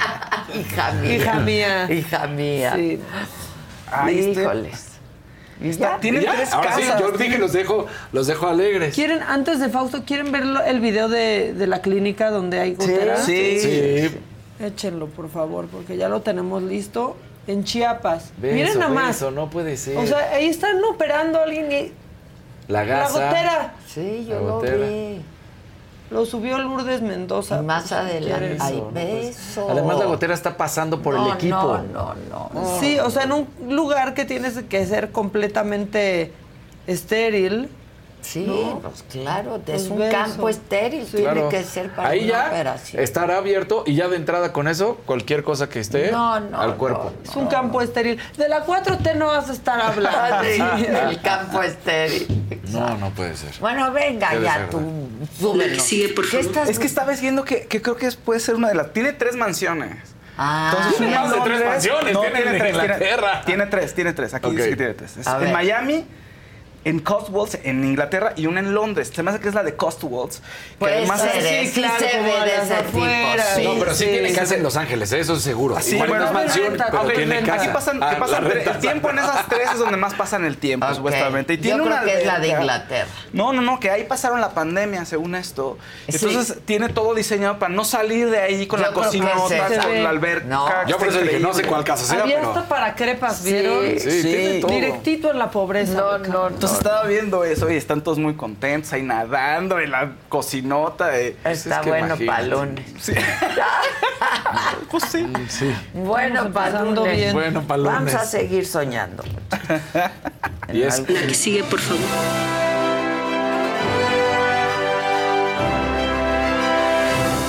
¿Cómo está? Soy ¿Es- David. ¿Cuál es? ¿Es Cotswolds? Yo Pues, estoy creo que Es su sí. casa de campo, Ajá, obviamente. sí, Sí, sí, debe sí. ser Se ve esa. que es una casa de campo. En la casa de los famosos salió Ferca, como muchos lo habíamos pensado. Que ya. Ya salió Ferca, es- pues sí, y se le puso ahí al tiro con Mayer. Estuvo bueno, estuvo bueno. Estuvo bueno porque, bueno, tienen la oportunidad todos de... Ve qué guapa Están los ve. nominados, sí. Un gran shooting ahí, se ve muy guapo. Los nominados tienen eh, chance de, ¿no? de que la gente de la casa se plante enfrente y les diga por qué los nominó y qué opina de su salida, etcétera, etcétera, etcétera. Ese romance, nadie cree en ese romance. nadie cree, ni ellos creen en ese romance. Ayer decía, te quiero, te quiero, Ferca. Es, Es que él es chistoso. Sí, precio. claro. Sergio le dijo, le dijo, le dijo cosas fuertísimas. Dice, ¿sabes qué? Yo quiero que salgas porque no mereces estar aquí. Porque estás nominada con dos grandes que tienen una gran trayectoria y tú por tus escándalos, casi, casi. Entonces la otra con una cara de que lo quería golpear ahí a Sergio. Después dijo, el romance, ni tú, o sea, casi que nadie se lo cree. Te funcionó muy mal esa estrategia. Y si eres una guerrera y eres luchona, pero no eres líder. Entonces, ay, la otra así de, pues tú, le dice tú, o sea, casi que de manipulador no lo baja, ¿no? Que solamente usa a los demás para su beneficio. Y eso es, con eso se quedó ella y al salir de la casa, en el enlace le dijo a todos, oigan, este, despierte, ¿no? Este, solamente los están utilizando.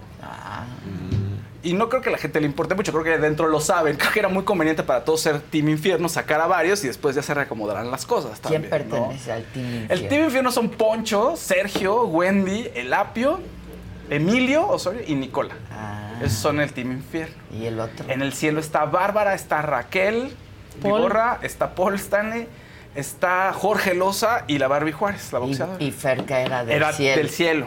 Es Ferca y, y esta. Ay, la Es que las la tentaciones de- en el infierno. de José Manuel Figueroa. Las tensiones en el infierno están muy rudos esos Y además infierno. estando Wendy ahí. Están muy bien sí, ya es protegidos. aguantar hasta que gane Ya, Wendy. Ya, pues que se ahorren. Pero. Gus ya puso lo que aquí bautizó Maquita, la casa de Wendy. La casa. Ya está, la- Sí, ya, ya vi, apareció vi, en sus redes. Sí. Así Al hizo rato. todo el análisis. Sí, sí. Hasta vi mi Pero- carita ahí. Sí. Con el Big Brother. Se van a recomponer las cosas seguramente, porque ya Apio y Emilio tuvieron una conversación en la que empiezan a dudar qué tan buena onda es realmente Sergio. Pues sí, todos están jugando y todos se usan, pero mm, pues al final nadie va a saber para quién trabaja, porque todo Total es que todos necesitamos hacerle caso a alguien ciegamente. Sí, siempre. también. Y también ellos están Hay muy cómodos con eso, ver exactamente. Ellos están cómodos. te puede ir muy bien si eliges, si eliges bien. Si eliges bien. No, pero oh, pues es que a Sergio no le están cuestionando nada. No, nada, nada. Y ellos solo están entre Poncho y, y Sergio están viendo a quién sacan. Exactamente. Y ya. Es lo que decía Ferga. Que Pero si que está funcionando, pues, Pues de modo. está güey. dando. Sí, la verdad Por es que ahorita... Son grandes estrategas. Claro, o sea, hay que reconocer eso. estrategas. Los de Team Infierno se sienten cobijados en esta estrategia y pues les está funcionando. Yo creo que Y ya... además tienen a la más fuerte de su lado. O sea, están con ella y ella está con ellos. Sí, además el show ya tendría que sacar a alguien del Team Infierno. Y Raquel supuestamente ya despertó, dijo, ay, ya sé cómo juega el, el juego. No, no, y Sergio le dijo, sí, ya estás de mujeres". regreso y no sé qué. Ah, es como que, ay, va, va a haber tiro ahí, va a haber, se va a poner bueno. Sí, ya tendrían que salir bueno. hombres, ¿no? O sea, ya solo están de mujeres. yo Wendy, Sí, la Barbie, la Barbie, Bárbara y Bárbara. Raquel.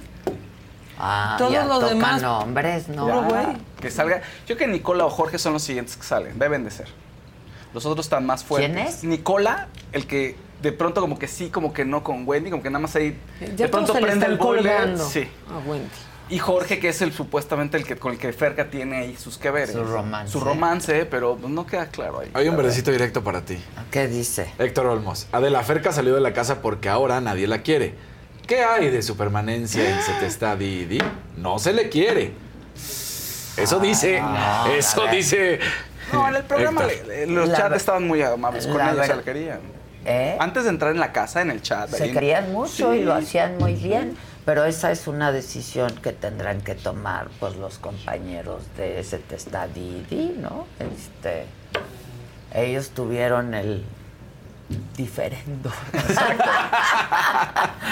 este, y tendrán que tomar ellos la decisión también. Voy a hablar con ellos, ya que salió. Hoy voy a hablar con ellos. Hoy hay, se te estuvo Didi, por cierto. Por cierto. Siete ¿Viene de la noche. No creo, No ¿no? creo. Porque siempre salen y... Siete de la noche, ¿no? Siete de la Hoy. noche, sí. Se te estuvo Se te Didi. estuvo Eso dije, ¿no? ¿Qué ¿Se te dije? está? Se Se te te está. Ah, se te está. Bueno, el Tú caso es que se Se le dijo. Pues se les dijo, pues, no, se te estuvo Didi ahí hoy. Eh, pero, pues a ver qué tal. A ver, la gente, lo dijimos el viernes, la gente nos decía, no, pero es que Ferca no es tan mala. No, tampoco la satanizamos y lo dijimos Maca y yo, y estaba Casarín aquí el viernes. O sea, tampoco es que pensemos que sea lo peor, nada más ahí, en esa parte del juego, en la casa, no manejó bien sus fichas. Se van a enojar Y conmigo. tampoco pero- Se en el programa, en, en el se te estuvo Didi. Didi, ahí sí hay, pues vamos a ver si Hay dos colores más de Sí, María se Elena. No le importa. Pues sí. Del mismo tema, dice Adela, María Elena dice, Adela, sería buen- el verdecito, sería buenísimo abordar el tema de misoginia que sucede en la casa de los famosos. Ojalá invitaras a las expulsadas a hablar del respecto. Y en amarillito, el ejemplo que se está dando es de satanizar y condenar a la mujer, además de varias prácticas en las que se normaliza la violencia pasiva hacia la mujer. ¿A dónde te puede escribir y mandarte ejemplos? Dice. Ah, mándame a nuestro Hemos platicado también de Poncho y de cómo se es- trata, a nuestro teléfono. ¿Lo Y- ponen, porfa? Maca, Y ¿qué le luego como que Si nos banda... mandan por WhatsApp, si nos mandas por WhatsApp los videos, sí. Yo no he visto nada, la verdad. No, No, te has no quedado he visto nada. ¿eh? Está bien. O sea, yo creo que a la banda de- le gusta como antagonizar a alguien. Sí, claro. Siempre, Siempre. en esos, en esos digo, programas. como la No. negra. Claro. Generalmente es una mujer, Exacto. la verdad, que y eso sale está y mal, se le van ¿no? encima, sí. Que Eso está mal porque, pues ya sabes, ahí los machos se juntan y... Pues tal cual, como en Team Sí, pero tienen un Yo por argumento. eso hacía siempre en el Big, el Big Brother el debate e invitaba especialistas a que hablaran. Sociólogos. Sociólogos, ¿no? Eh, psicólogos, de todo tipo, intelectuales, a hablar de lo que estaba pasando en la ¿Fue casa. Monsiváis? Porque, sí. Sí, ¿verdad? Sí, sí. Claro. Ese le encanta. Claro, que Claro fue. que fue Monsiváis, lo invité hablar de, del Big Brother y de la negra y de todos. Hay un argumento. Y era padre. ¿no? Sí, el, el debate Porque era bien esto padre. lo que pasa, pues es un mini, ¿no? Sí. Reflejo de nuestro universo, de, de nuestra sociedad. Aunque digan que es juego, ¿eh? Sí se refleja mucho de lo que Sí, somos. se Claro. refleja y, y muchísimo. cómo apoya a la gente también. Y luego este argumento, este, que generalmente dicen cuando sí están siendo machistas, aunque se vayan a enojar en el chat, pero salir con el argumento de no es una cuestión de género. Ay, desde que dicen es de eso, perso- ya hay problemas. la neta. Desde que dicen Es de eso. personas, de personalidades. No, también es una cuestión de género. Vean hoy la casa. Explicación no pedida. Ándale. ¿No? sí. Claro. ¿Qué tanto tiene de apoyo el apio? Ahorita que están Se va diciendo a que saliera un hombre, eso- ¿qué tal que sale un hombre del infierno? El Pues, apio. Yo creo que sí está, depende con quiénes esté nominado. A ver, así como yo lo veo, se ve que ha jugado bien sus cartas, como que de un bando o del otro. Yo creo que no es una persona confiable y que eso la gente lo puede ver y que al final eso le va a jugar un poco en contra. Pero, pero vamos a ver con quiénes está nominado. Eso es, La importa nominación muchísimo. es el miércoles. Es el miércoles. Idéntico que el Big Brother. Sí, igualito. Entonces, y, el, y hacen su ¿Y prueba a de cuántos líder. nominan? A son tres, son Tres. tres, sí, son tres. Pero hacen su prueba de líder. Entonces, el miércoles de nominación, jueves, vamos a ver, de- el líder tiene derecho a salvar a alguien. Entonces, vamos a ver a quién salva. Son cuatro, ¿Y pero salvan a uno y quedan a tres. líder? Ahorita es la No prueba, hay, viene la se prueba, no hay. es Ah, esta todavía semana. no hay. Empiezan las pruebas, ajá. Por eso el cielo tiene que ganar, para que no tengan que salvar otra vez. También es que ahí han ganado todos los otros Sí. y ellos no han podido salvar a nadie. No, no podido Ahora, salvar a nadie. Ayer, es que ayer vi que le gritaron, les van a gritar a la casa igualito que pasaba les- antes, igual, ¿no? les- ajá. Y entonces les dijeron, cuídense del apio, es un güey. traidor. ¿Y Y, sí? el apio no estaba soportando que hayan gritado eso, no soportó yo vi. ¿Y sí? Eh, eh, no es traidor, pero juega para su bando. Entonces, en cortito, él te das cuenta que está viendo por él mismo nada más y que los demás no le importan. Y Pues que que también está bien, convenientemente. quieres ganar, ¿no? Que convenientemente está con el Team Infierno, pero que podría dejarlos en cuanto las cosas se este, tomaran otro rumbo. ¿no? Ahora está pasando algo de afuera que yo vi porque lo vi en redes. La banda de Wendy puede tumbar desde afuera a quien sea o hacer que voten por ellos, porque así estaba. O sea, hasta la burrita burrona dijo que fuera Ferca, por ejemplo. Porque de pronto hizo algunos comentarios de, sobre Wendy, que era falsa, que quería conocerla bien, ¿no? Dijo Ferca, es que la quiero conocer bien, a ella, ella, lo, lo que sea, ¿no? Es Y ella. la banda de Pues es Wendy ella, ¿no? afuera pues se enoja y afuera piden votos. Y entonces también ella se es- torcieron ella a es Ferca. Niña todo el tiempo. Sí, aunque ella ha dicho a mí me vale, díganme como quieran, pero está como mujer. llama Wendy, ¿no? Sí, aunque se enoje Sí. Lili Telles. Exacto, exacto. Niurka salió pidiendo apoyo para Raquel. Voten- ya Bárbara está salvada, voten por Raquel Vigorra. Mira, me choca porque la odio casi, casi. Este, Niurka. Pero hay que sacar a Ferca de ahí. No. Sí. Ah, yo vi ese video, ¿por qué la odio? ¿Por qué odia a sé Raquel? Raquel, Se- o sea, han estado Se saliendo. metió con su hijo. Han estado, sí, habló de, habló de Emilio. Este, Pues sí, yo también. Pero han estado saliendo. no Habló de Emilio, los pero se hijos, llevan, ¿no? Pues ¿O no? sí, pero algo no le gustó ahí que no le gustó que la, cómo lo trató, no le gustaron muchas cosas. Ahora, están saliendo ahí en redes, este, no, que esta Raquel se peleó con Alex Caff y todo lo que le ha hecho a él, Aileen Mujica B, la traicionó y que tiene fama de que traiciona y está ahorita corriendo el rumor fuerte en todas las redes. Raquel. De que Raquel Vigorra no es una persona de confianza. Entonces que aguas, casi casi aguas, cuando me dijeron aguas con maca, así. Así No, estoy le dijeron a tu esposa. Sí. Aguas, te va a bajar Maca, marido. Aguas, ¿eh? ¿Y yo qué? ¿Qué? ¿Qué. ¿Cómo? Entonces, bueno, así están las cosas. Y a ver, se va a seguir poniendo muy Pues yo bien. la se- verdad no he visto nada. Confieso. Está bien, pero. No, ahora tú ya te la O sea, sabes. veo un ¿Qué te la sabes? Pues sí. O sea, Pero si lo en ves, el chat sí la que la han visto, ¿eh? En el chat andan con Todo el mundo. Sí. Sí. Si tú la ves, vas a reconocer, te vas a acordar de lo que viviste, vas a decir, es el mismo juego, nada más ahí cambian algunas cosas. Sí, es lo mismo. ¿No? Bueno, y luego. Bueno, oigan, pues Alejandro Sanz, pues no, que no anda con Shakira. Un amigo cercano, a Alejandro Sanz, un amigo productor, estuvo dando entrevistas en España y dijo, no, no andan, son muy amigos, pero no andan Alejandro Sanz y Shakira. Pero además dijo una cosa que no sé, no sé, me- no me gustó tanto. O sea, no es su tipo, Shakira no es el tipo de mujeres que le gustan a Alejandro. Yo, oye, ¿qué te pasa? Pues Shakira debe de gustarle a todos, Claro. fíjate. ¿Cómo que no es el tipo de mujeres? Y bueno, pues tiramos cartas. ¿Cómo le gustan Sí, entonces? ¿cómo le gustan? No, no sé cómo le gustan, pero que Shakira no, seguramente, se- supuestamente. Estuvimos tirando cartas en las pausas del Fausto y sí, son amigos. Ah, ahí lo vimos, platicamos de eso y muchas cosas más, sobre todo, ah, de- de Ferca también platicamos. La metimos en caldero para limpiarla, a ver si se podía salvar, pero no lo logramos. ¿No? No lo logramos. Y platicamos también sobre Kazuy Nodal, sobre, ay, sobre premoniciones. Paco dijo que había visto por ahí una mariposa negra. ¿Se acuerdan que platicamos? de eso? Ay, Ay, no. horrible. Eso lo- está en los destacados. Vamos a ver. Ah, ¿En Sí. dónde? ¿En dónde vio la ¿En ma- ¿En nuestra oficina? Fuertísimo, no en su casa. Ah. cuenta un poco. Vamos, vamos a ver los Ah, destacados. Balsas no. No, no. Están mintiendo. ¿qué No, que se están mintiendo. Vamos a ver, están mintiendo en la casa de los famosos. Vamos a ver, Ferca y Jorge, ¿qué está saliendo por ahí?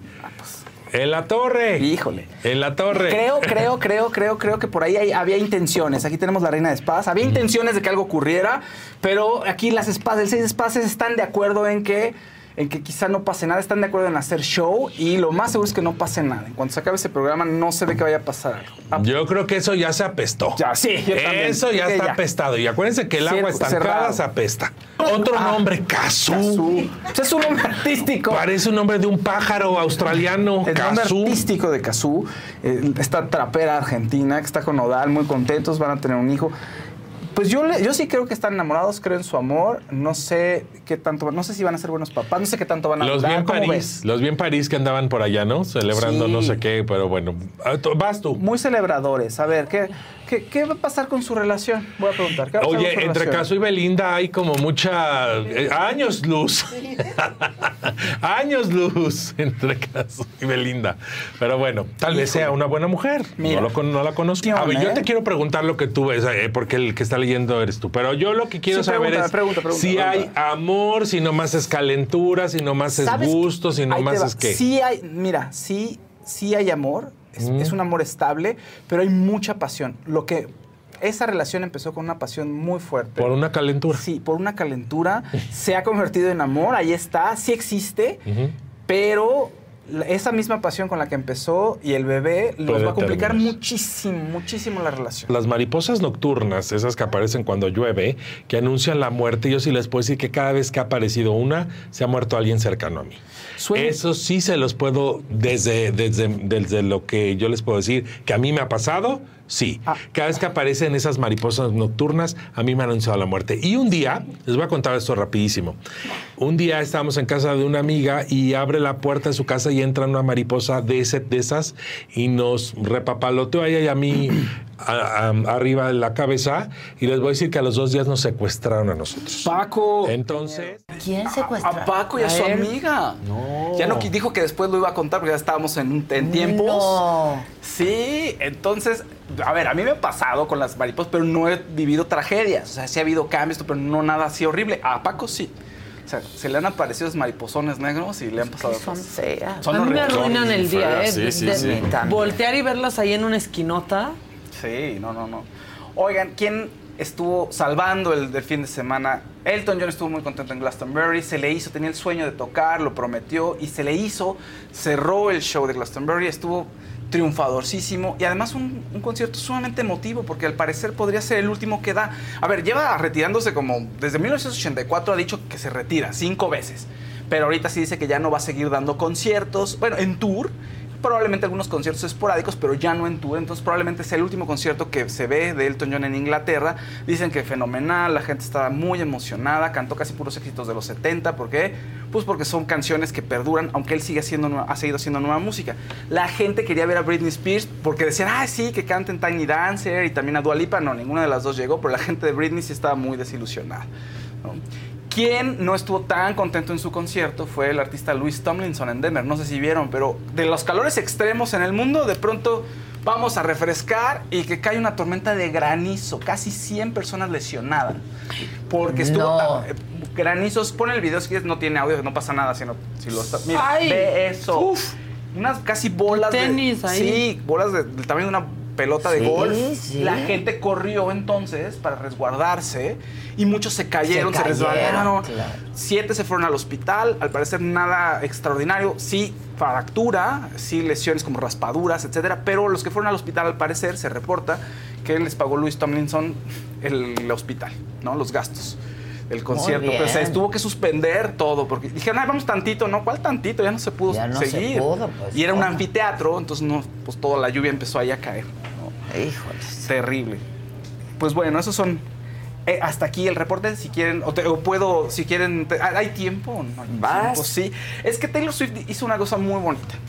Taylor Swift, rela- ya ven que tuvo un problema en 2019 porque había grabado ciertos discos con una disquera, se cambia de disquera, pero una vez que tú te cambias de disquera, los contratos están hechos de tal manera que tú puedes ser el autor de la canción, pero no necesariamente eres el dueño de la grabación. Entonces, al momento que se cambia de disquera, pierde derecho de los discos que hizo de 2019 para atrás. ¿Por qué? Porque no puede comprar y no puede recuperar las cintas, entonces no las puede usar a su gusto, etc. Entonces dice, ¿saben qué? Voy a recuperar mi música y graba de nuevo todos los discos. Entonces, va a sacar un disco que se llama Speak Now. Ya lo regrabó, está a punto de sacarlo el 7 de julio, pero hay una canción que es muy importante que se llama Doctor John, que la hizo famosa y es acerca de otro artista que se llama John Mayer, con el que ella anduvo a los 19 años y le rompió el corazón. Entonces a los Swifties les dijo, a ver, en este concierto en el que estamos, que hay muy buena onda entre todos, todos están coreando mis canciones, quiero seguir esto y quiero llevarlo a tu internet, por favor, va a salir el Speak Now, no quiero que empiecen a, a, a tirarle mala onda. a John, no, a lucubrar no, no quiero que le tiren mala onda a John. Entonces eso ya pasó, tenía yo 19 años, ya tengo 33, ya estoy más grande, ya eso pasó, estuvo en el pasado y vamos a seguir hacia adelante. Él ya sufrió lo suficiente, como no necesito que me defiendan, dice. Ah, ah. Entonces estuvo muy bonito y la gente sí, porque la gente empieza, si ya sabes, Sí. mira, Ese John Mayer ha andado con todas. ¿Con quién más? John Eh, es un- Jennifer Aniston, este, sí, Ah, o sea, sí, sí, sí ha tenido, ha tenido está muy, guapa, está guapo él, ¿no? Sí, es, es galán y tiene buenas canciones, tiene unas ¿cómo La de Your Body is a? Wonderland es Ya una con cosa eso, claro. espectacular. Sí, sí, sí, ya Me con eso. encanta. No, no, no. Entonces, bueno, Vamos eso fue a sacar la lista de novias. Sí. ¿Eh? A sacar la Vamos a lista de sacar la novias. lista de novias. Bueno, pues gracias.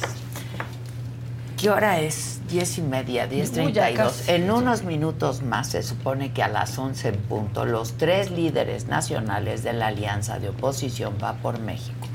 Alejandro Moreno del PRI, Marco Cortés del PAN y Jesús Zambrano del PRD van a presentar el método de selección de su candidato presidencial. Entre los requisitos está que los aspirantes deberán recabar 150 mil firmas de apoyo. Y después de eso va a haber tres encuestas. Una va a ser en tierra, otra va a ser telefónica y va a haber una más digital. Estas encuestas van a definir a los tres perfiles más competitivos. Paralelamente habrá una primaria, una elección primaria con centros de votación en el país.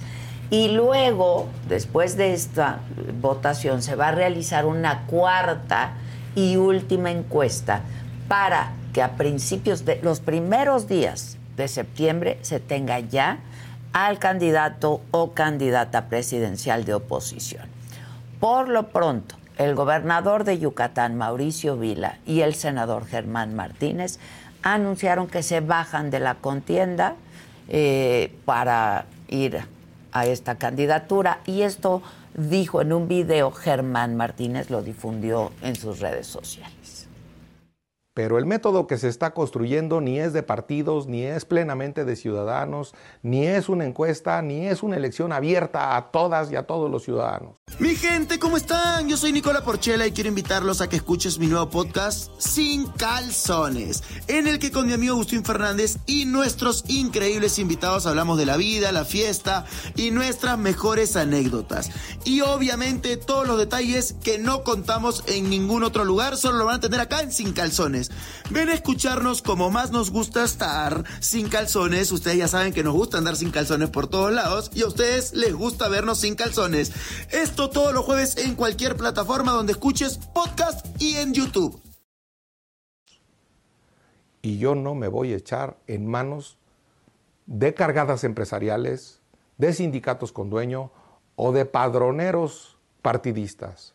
Y además, no voy a violar la ley para obtener ningún cargo público, ni campañas anticipadas, ni dinero sin fiscalización, ni uso de datos personales en el padrón. Y sobre este tema, en la mañanera, el presidente López Obrador aseguró que es un proceso que tiene que ver con la élite del poder económico y político y que era pura simulación. Conociéndolos,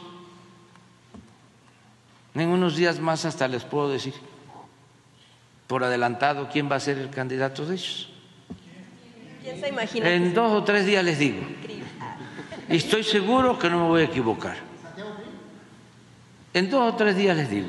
O sea, yo les voy a decir, porque eh, son consultas arriba en la élite del poder económico, el poder político, ¿no? se nutren, se comunican, se alimentan mutuamente y ya. Este, ya les voy a decir. ¿Será hombre? ¿No me van a dar dos días? O sea, dos días. No, no, no, no, no, no. Es que, este, déjenme, ¿sí? porque no me voy a equivocar. ¿eh? No me voy. Va a echar sus cartas. Cartas, Va a echar sí, cartas. sí. Dos días. Le va a preguntar al Fausto. Sí. A ver, en una de esas le atina. Oye, sí, sí es este, le gusta eso. A mí me han dicho varias personas muy cercanas que le encanta, que le encanta Ay, consultar carta y consultar. No me digas. Sí, a la ¿No? mayoría de la gente de que está en el poder. le Como hay gusta. libros de sí, eso. Sí, sí, y sí. que sí, sí es fan, ¿eh? Como que sí es fan de preguntar, oye, ¿cómo me va a ir en el futuro? Mándale me tus digas. datos. El tarot o qué le El gusta? tarot, eh, me han dicho el tarot, pero pues Cartas creo que dueño. otros, sí, seguramente otros, otros adivinos por ahí Ok. consultan. Ah, le gusta. Le gusta, le gusta. Bueno, en el 2024 no solamente va a haber elecciones federales en México, también nueve entidades del país van a cambiar de gobernador. Uno de estos estados es muy importante, es Guanajuato, para el relevo del gobernador panista Diego Sinue. Se habla de una posible candidata con muy buenas posibilidades. Hasta este momento va arriba en las encuestas. Se trata de Livia Denise García Muñoz Ledo, quien además fue la primera secretaria de gobierno de Guanajuato. Hoy es secretaria de Desarrollo Social y Humano del Estado y hace unos días solamente presentó un programa de tarjetas de apoyo para mujeres donde les dan mil pesos al mes durante ocho meses. Además, está cambiando la política social para que se les dé prioridad a las mujeres. Y nosotros, por supuesto, que le estaremos dando seguimiento a todo este proceso electoral en todos los estados, en la presidencia de la República. Así es que Livia Denise García Muñoz Ledo, estoy aquí con nosotros. ¿Cómo estás, Livia? Mi querida Adela, qué gusto saludarte. Muchas gracias. Un gusto saludarlos. Nos vimos en Guanajuato. Allá te recibimos en Guanajuato, hombre. Qué gusto. ¿Era secretaria de gobierno o ya era Acababa de entrar como secretaria de Desarrollo, Desarrollo social. Acababas sí. de dejar la Secretaría de Gobierno que por primera vez ocupó una mujer. Imagínate nada más, Adela. Por primera vez en toda la historia de Guanajuato, una mujer encabezaba este, pues esta secretaría, que, que es una de las secretarías, pues yo diría la más importante, que se encarga de toda la gobernabilidad y la política toda la interna. política interna Así del es. Estado, ¿no? Por Buena primera vez. experiencia. ¿Cuánto tiempo estuviste? Dos años, Adela, dos años. al Buena experiencia. Una gran experiencia. Adquieres mucha experiencia. ¿Sabes qué? Que te toca eh, te conocer de primera mano los temas más importantes del Estado, ¿no? Y entonces adentrarte en las soluciones. Y yo siempre digo que las mujeres hacemos política de manera diferente. Y hacer política de manera diferente. Se hace con perspectiva de género. ¿no? Totalmente, y con- yo te podría decir que con mucha más apertura. Nosotros estamos acostumbradas pues a dialogar más, a hablar más, a tener más cercanía. Y entonces yo creo que se le dio una nueva cara a esta secretaría. Hablamos más que los hombres, decimos más palabras. ¿Sabes? que los hombres. resolvemos, estamos acostumbradas Pues a resolver. claro, no me tengan problemas, hay No, que hay que resolverlos. resolverlos, ¿no? así claro, es. sin duda, sin duda. Pues fue una gran experiencia. Tenemos pero- muchas palabras, excepto cuando nos preguntan, ¿qué tienes? Nada. Nada. Pero hay mucha insinuación en el nada, ¿eh? Hay- Mandamos mensajes de- subliminales, ¿no? Exacto. Depende del tono, nada, Exacto. nada, nada. Sí. Sí, no. Nada. No, no depende del tono. Así es. Pero sí, estamos acostumbradas a resolver, hay que resolver los problemas. Y luego en la Secretaría de Desarrollo Social, que pues a lo largo de mi carrera pues he tenido la oportunidad de, de hablar y de charlar, acompañar, ¿no? A muchos secretarios y secretarias de Desarrollo Social. Y es, me parece una cartera muy bonita, ¿no? Puede doler mucho por las realidades que ves, en este caso en tu estado, eh, pero puedes hacer muchas cosas también. Y es de primera mano el contacto, ¿no? Muy cercano. Mira, el gobernador, tengo dos meses que llegué a esta secretaría y el gobernador me pidió, lo primero que me pidió el gobernador Diego fue, hay que recorrer los 46 municipios. Y en 50 días, Adela, le dimos la vuelta al Estado. Eh, visitando comunidades, escuchando a la gente, porque muchas veces, y tú lo sabes muy bien, desde un escritorio pensamos cómo aplicar un programa, un proyecto de gobierno, una política pública, pero cuando uno va te das cuenta si eso funciona o no, si eso es adecuado para esa comunidad o ese municipio o no. Y te das cuenta también que las realidades de un estado como Guanajuato son muy diversas, en el noreste, en el sur, en el corredor industrial. Y entonces tienes que aplicar proyectos, programas que vayan acordes a esas realidades. Y ahora, pues también como mujer en la Secretaría, pues con una visión, como tú decías, con perspectiva de género escuchando a las mujeres. Y por eso es que surge este programa de la tarjeta, porque uno de los temas más importantes que nos tocó palpar, pues es que nos decían, es que ustedes muchas veces como gobiernos, pues nos dan en especie lo que creen que necesitamos, pero ¿qué crees? Que yo ocupo pagar esto, yo ocupo sacar adelante a mi hijo por esto, que yo tengo que pagar o emprender, o... y entonces, pues, pues sí es cierto, ¿por qué nosotros determinar para qué o en qué van a gastar ellas?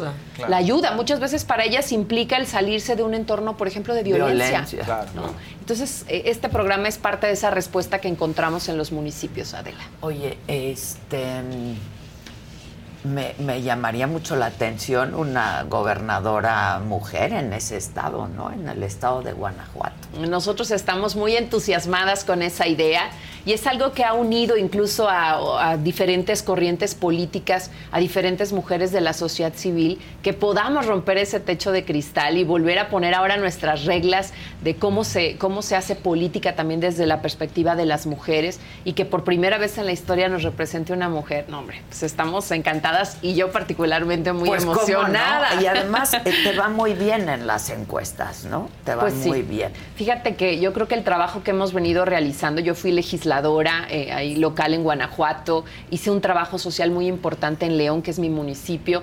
Después como secretaria de gobierno, pues le entramos a los temas. ¿A qué hora empezaste? Sí, sí, claro.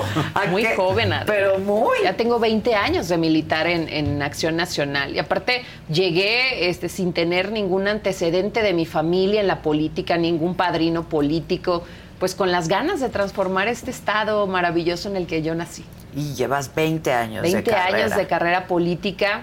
Pues empecé desde abajo, ¿no? Desde el juvenil, en los mítines, acomodando y, pues fui preparándome y abriéndome camino. Y yo creo que toda mi vida me he preparado para este momento que para mí es tan importante para representar a las mujeres de Guanajuato. Ahora, tengo por aquí una encuesta y te miden, por ejemplo, con Ricardo Sheffield, ¿no?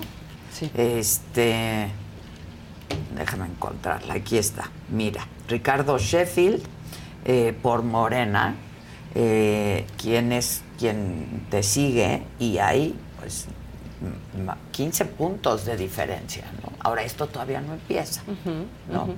Este, y luego los otros candidatos traen tres puntos, el Partido Verde tres puntos, eh, Movimiento Ciudadano también, eh, y hay una población de 26 puntos que todavía no se decide. Por eso te digo, falta rato, ¿no? Y puede subir mucho más. Eh, ¿a, qué le temes y, a qué le estás apostando? Tú, Livia. Fíjate que algo que he descubierto ahora que he estado visitando los municipios, cada rincón de Guanajuato, es que hay un gran ánimo. Muchas veces, Adela, y tú lo sabes también muy bien, este, se decía o nos querían hacer creer este cuento de que las mujeres no apoyábamos a las mujeres, ¿no? Y cuidado, porque si postulas una, pues las primeras que no van a apoyar van a ser las mujeres.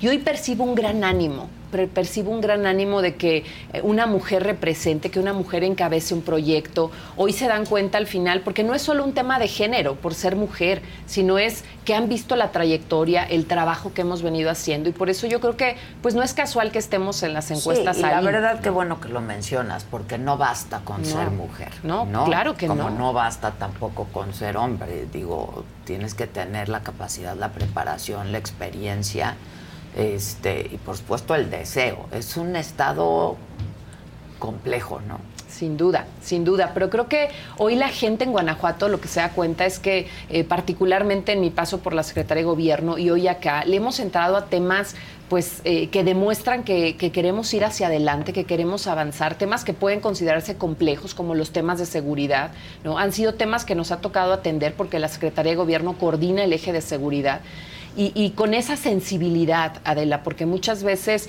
eh, nos vamos solamente a la parte reactiva, pero también hay mucho fondo en los temas de seguridad.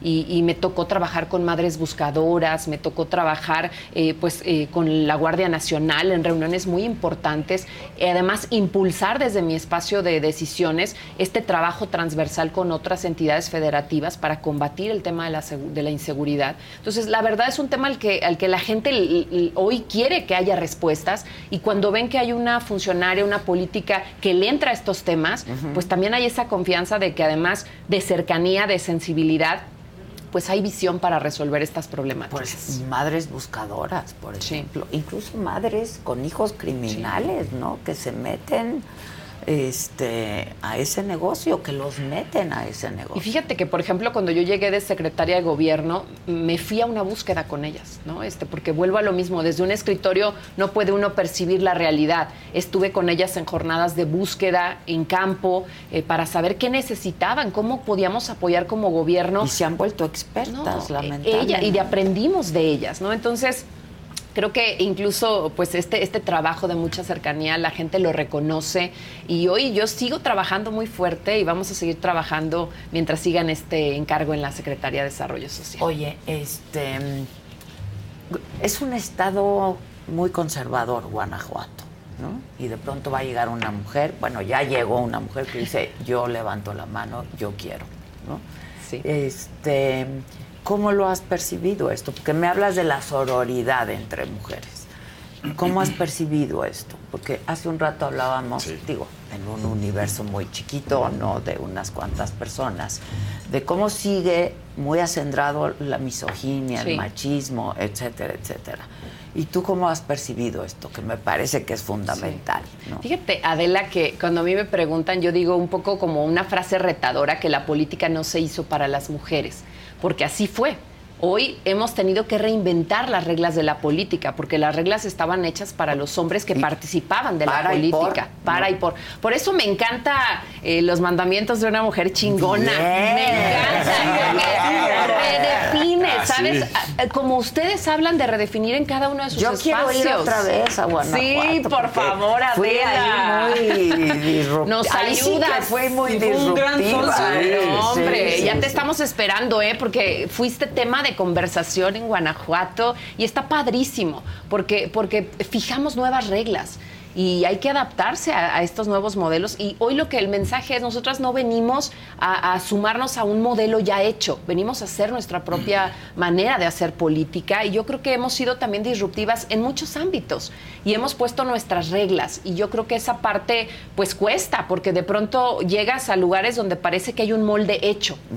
Y romper ese molde para hacerlo a tu forma pues no siempre agrada a muchos, pero creo que te da eh, congruencia eh, la gente te percibe como una persona genuina y yo siempre trato de que cada paso que doy en la política ayude a que otras mujeres y niñas también puedan ver esos espacios como espacios donde pueden llegar sin ningún problema. Claro, hace 20 años a lo mejor pues soñabas, pero era muy difícil, ¿no? Eh, sin duda. No veía, no teníamos referentes de mujeres en la política. Y ahora sí. Hoy día hay referentes. Hoy las niñas que voy a escuelas de pronto eh, a entregar obras sociales y las niñas te dicen, ¿no? Yo quiero ser gobernadora, yo quiero ser presidenta de la República, a mí me encantaría ser diputada como tú fuiste diputada. Entonces creo que eso también en la imagen colectiva nos ayuda a que las niñas sepan que no hay un solo lugar en donde las mujeres no debamos y podamos estar. Que además ahora en el área que te estás, eh, de la que te estás ocupando, que es desarrollo social y humano, es un área muy sensible, ¿no? Sin duda. Y sabes qué? Que nos ayuda mucho esta visión de trabajo con las mujeres, ¿no? Porque un problema también es que las mujeres se crean que pueden ¿no? Porque también, pues sí, puedes ayudarlas a emprender, pero muchas de ellas dicen, oye, yo nunca he emprendido, yo nunca he tenido un negocio, más, nunca he tenido un ingreso propio. Sí, sí, sí. Yo no puedo. Y claro que acompañamos estos apoyos también de capacitación, porque también necesitan creer que pueden. Y al cabo de unos meses, eh, regresar y ver que hoy tienen un negocio exitoso de comida, de ropa, y que dicen, mira, sí pude. y empezaron dudando. Y empezaron dudando de ellas mismas. Entonces yo creo que eso es bien importante y es irnos apoyando unas a otras también, desde las posiciones donde estamos también, Adela. Oye, ¿qué harías diferente? pues gobernar con perspectiva de género, con inclusión. Yo creo que eso es algo importantísimo en un estado también en donde nos hace falta también abrirnos más, este, escuchar todas las voces. Yo creo que ya es algo que nuestro gobernador ha hecho muy bien, eh, reunirse con todos los sectores, abrirse a otras, a otras fuerzas también políticas, escuchar los diferentes puntos de vista. y yo para resolver problemas pues, no, hay, no hay de otra. Tienes que, y yo tengo también una formación de legisladora en donde pues también está este trabajo con las fuerzas políticas nos ha ido ayudando a construir. Y yo creo que hoy también en Guanajuato lo que se reconoce pues es esta y yo he logrado también, Adela, construir mucho camino con fuerzas políticas diferentes a las de Acción Nacional. Por eso me da mucho gusto también que hoy estén pues sumados a seguir trabajando por Guanajuato. Ahora, el chiste es que toque que sea mujer en Guanajuato, ¿no? Justamente por los lugares que ahora ocupamos y ocupan las mujeres en la política. Todavía está por definirse, aunque ya nuestro presidente nacional ha dicho pues que es prácticamente un hecho que en Guanajuato sea mujer por el acomodo de género que tiene que haber en estas nueve entidades. Ya lo ha declarado públicamente, falta pues que eso se materialice en un acuerdo de los órganos del partido, pero pues prácticamente es un hecho que, en Guanajuato va a encabezar eh, Acción Nacional eh, una mujer esta candidatura. ¿Y quiénes más han levantado la mano en tu partido, Pues hay varias mujeres que han encabezado, que han levantado la mano para encabezar esta posición, eh, y, pero y todas ellas con un liderazgo de la que también eso da gusto. Que hoy digo eh, toca género de mujer, pero hoy hay mujeres en Guanajuato, o sea no es de que solamente donde agarramos a las mujeres, no hay mujeres capaces que han construido con liderazgo, pero yo yo estoy convencida que va a ser un proceso que vamos a llevar en unidad y que vamos a trabajar juntas. Eh, si resultas, ¿no? Primero candidata y luego gobernadora, ¿incluirías aparte de estas mujeres, este, o aparte de quienes levanten la mano? Claro, yo creo que pensarías en algunos perfiles para claro. ocupar. Claro, incluso yo estoy convencida que hay que voltear a ver también a las mujeres que nos abrieron camino, porque también, pues esto ha sido una lucha de muchos años. Muchos años. Y, yo les reconozco a mujeres de todos los partidos políticos, ¿eh? este, del, Verde, de Morena, del PRI, que en su momento también, eh, del PRD, que en su momento también trabajaron por abrir estos espacios. No sería posible que hoy estemos hablando de una posible gobernadora si, no, fuera por, ellas, por el trabajo de ellas. Y yo creo que no hay que olvidar esa lucha histórica y por supuesto que hay que contemplar pues un gobierno en su momento, eh, cuando se den los momentos, los tiempos, y, pues en donde se participen muchas mujeres, porque la visión de todas es bien importante. Sin duda que estén los mejores así y es, las mejores, así es, ¿no? en un gabinete. Así es. Para resolver problemas. Y por lo pronto ahorita escuchando, escuchando porque mi trabajo hoy hice en la Secretaría de Desarrollo Social,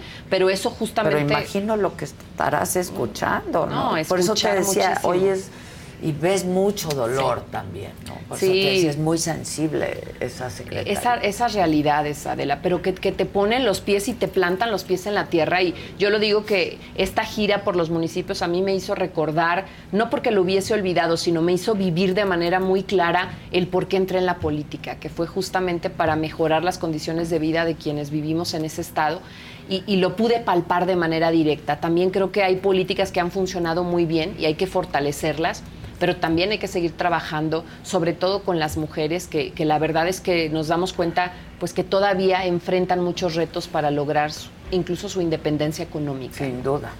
Eh, esto de la tarjeta rosa, ¿se le va a entregar el apoyo a las mujeres? A las mujeres a todas las mujeres. Adela, hoy empezamos un, primer, una primera etapa. ¿Cómo se hace el padrón o cómo eh, Estamos con brigadas en los diferentes municipios en donde se hace una detección, eh, particularmente a aquellas mujeres que tienen esta dependencia económica, que sufren violencia, este, que son mamás solteras, o sea, que llevan toda la carga de la... Jefas de, familia. Sí, jefas de familia, que la verdad es que son muchas mujeres. Entonces, estamos empezando con esta primera etapa y la verdad que ha sido un programa muy exitoso y ya el gobernador ahora nos ha autorizado una segunda etapa que estaremos iniciando ya a partir de este, de este mes de julio.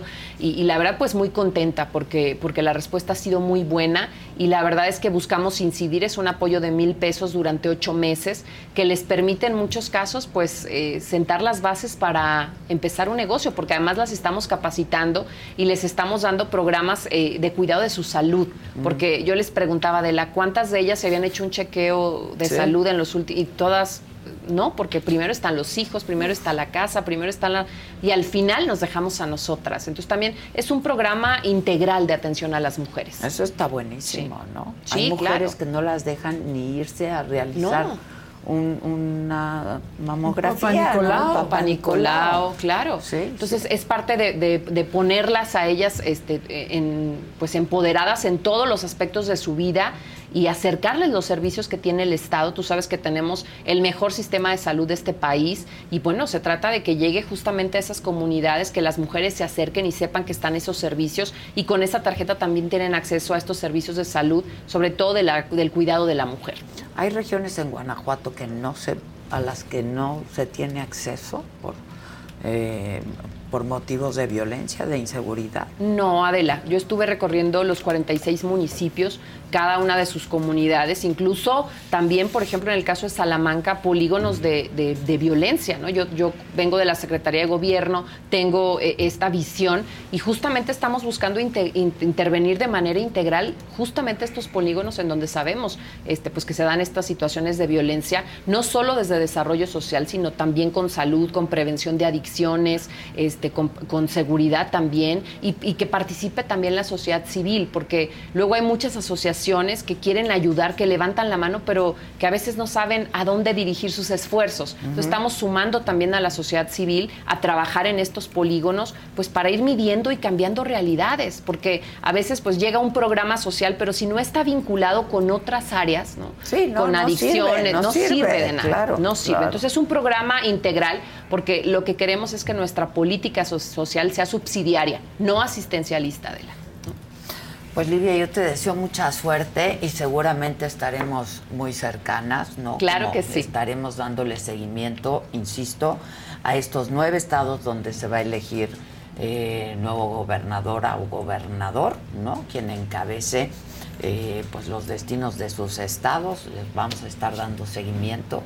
Y pues nada, te conozco y sé de tu capacidad de trabajo Gracias, y sé que eres una mujer honesta y yo creo que eso es lo que se necesita, ¿no? Tra- mucho trabajo y mucha honestidad. Eh, Gracias. Y la experiencia que tienes, ¿no? De Así 20 es. años en la Así política. Y te esperamos pronto en Pues Guanajuato. nos da un gustazo siempre que nos la- visites. segundo Los- hogar. Mis mandamientos, nuestros- No, ¿qué tien- viene? oye, tienes que regresar con los mandamientos, ¿eh? Porque de verdad que hay muchas mujeres que te están esperando Se ahí en le Guanajuato. dice, pero no hace caso. Ya, por favor. Es que está difícil, ¿a qué hora? No, no, no, hazte espacio, Adela, porque ese mensaje tiene que llegar. Sí, ¿no? tiene que Tiene llegar. que llegar. ¿Y qué viene ahora para que vayamos? Hay Ah, rallies, entonces, hay feria. ¿Qué hay? Tenemos, vamos a tener Arranca el muchos, fútbol. muchos eventos. Ah, Bueno, arranca el El torneo ya viene, podemos ir a ver a los panzas verdes. que ¿te acuerdas que ya Claro, claro, claro. Vamos a tener el concurso mundial de Bruselas. Adela, tienes que ir. El vino por primera vez sale de Bruselas y viene a Guanajuato. Entonces ya, ya te, ¿Cuándo com- es te compartimos. Es, es a finales de año, este, pero te vamos a compartir, creo que es ya en, o inicios del 2024. Ahorita, ahorita te confirmo bien, pero el gobernador ya le dieron O la sea que estafeta. este año ya no vamos a ir. No, claro, no. Sí, al vino, sí, al vino, que al Oye, pero Pero además, este para- año- no, mira, pero para que llegues a ese concurso, vamos a los viñedos para ir probando la variedad de vinos guanajuatenses, más de 40 Oye, viñedos. y muy buenos, ¿eh? Vinos buenos Yo en este fin de semana estuve en San Miguel y, y probé varios vinos de, de Guanajuato. Deliciosos, Sí, ¿verdad? sí. No, pues a ver, Adela, por favor, invítanos y ahí estamos No, para invítanos seguir platicando. Por No, menos denos mira, las es que facilidades. va, va a San Miguel y no nos avisa para Solo darte la fin, recepción que te mereces. Y Cervantino también hay, ¿no? Sí, Esa en también es octubre. otra visita En obligada. octubre, el Cervantino. Visita obligada, En octubre claro. tienen que estar. Sí. Varia Lo visita que, que lo que que venga. hacer. Noviembre, el Festival del Globo, viene. Ah, este, el Festival Tienen que estar Globo. también ahí con nosotros. Festival del Globo. Varia muy padre. O sea que hay, oportunidad. hay muchas oportunidades, muchos eventos. La verdad es que sí que queremos Sí. mucho ese estado, nos encanta ese estado y siempre nos han tratado maravillosamente cada vez que hemos Cada ido vez. a transmitir desde ahí. Yo tengo un gran amigo ahí, este, mi queridísimo.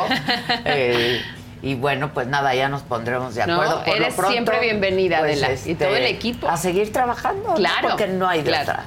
Claro, vamos a Este, seguir trabajando por Guanajuato, porque eso es lo que más se necesita hoy día. Compromiso y trabajo en equipo, ¿no? Y la marca Guanajuato, ¿no nos pueden mandar unas de esas Ay, obleas? ahorita te traigo, te traigo una sorpresita. No, te traigo una sorpresita. sí, sí, sí, sí, sí, sí. Dios mío. Nos hace la noche cuando estamos No, en no, no. Guanajuato. ¿Qué tal? Exacto. ¿Qué van a cenar? Obleas. Ah. Son unas obleas de chocolate buenísimas, marca Guanajuato. Pero la piel. hay Todo, mucho, o sea, todo.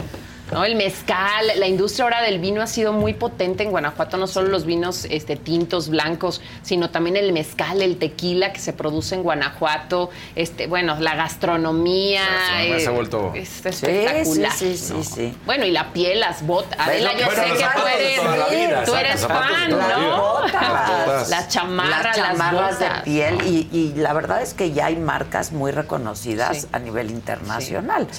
Y marcas, pero además la producción de las grandes marcas internacionales es de Guanajuato. Así Esa es. es la verdad. Así es. Entonces, pues siempre bienvenido. Siempre Muchas hay algo que gracias. hacer en Vamos a ir, Guanajuato. vamos a ir, hay que Un ir a la. Feria de León, esa Sí. también. También. Ese es en enero. En enero. Ese Ah, es en no. enero, A los palenques, ¿qué tal de buenos palenques? Pues ahí los esperamos Ya vamos siempre. a ir. ¿eh? Pues Un Livia, gusto. muchas gracias. Gracias, Qué bueno Adela. que Muchas gracias. por aquí, muchas gracias. Gracias. Gracias. Oigan, este fin de semana más de 250 mil personas participaron en la marcha LGBTQ+, aquí en la Ciudad de México, y el equipo de la saga estuvo. Mi gente, ¿cómo están? Yo soy Nicola Porchela y quiero invitarlos a que escuches mi nuevo podcast Sin Calzones, en el que con mi amigo Agustín Fernández y nuestros increíbles invitados hablamos de la vida, la fiesta y nuestras mejores anécdotas. Y obviamente todos los detalles que no contamos en ningún otro lugar, solo lo van a tener acá en Sin Calzones. Ven a escucharnos como más nos gusta estar sin calzones. Ustedes ya saben que nos gusta andar sin calzones por todos lados y a ustedes les gusta vernos sin calzones. Esto todos los jueves en cualquier plataforma donde escuches podcast y en YouTube.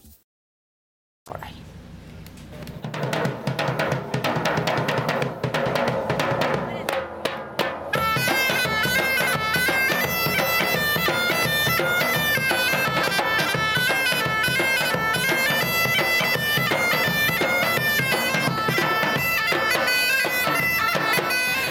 de Saga, pues ya estamos aquí en este Pride 2023 y la verdad es que pues la gente comienza a llegar, son apenas las 11 de la mañana y mi queridísimo Dylan, ¿cómo, cómo estás viendo esta mañanita aquí? Pues fíjate que ya se está empezando a poner calurosa, los camiones ya están listos, la música está todo lo que da y obviamente pues está aquí la saga. Pues miren nada más, obviamente no puede faltar el amelito eh, de la comunidad, el que está aquí incluyente. ¿Cómo se te ocurrió? ¿Cómo fue esto?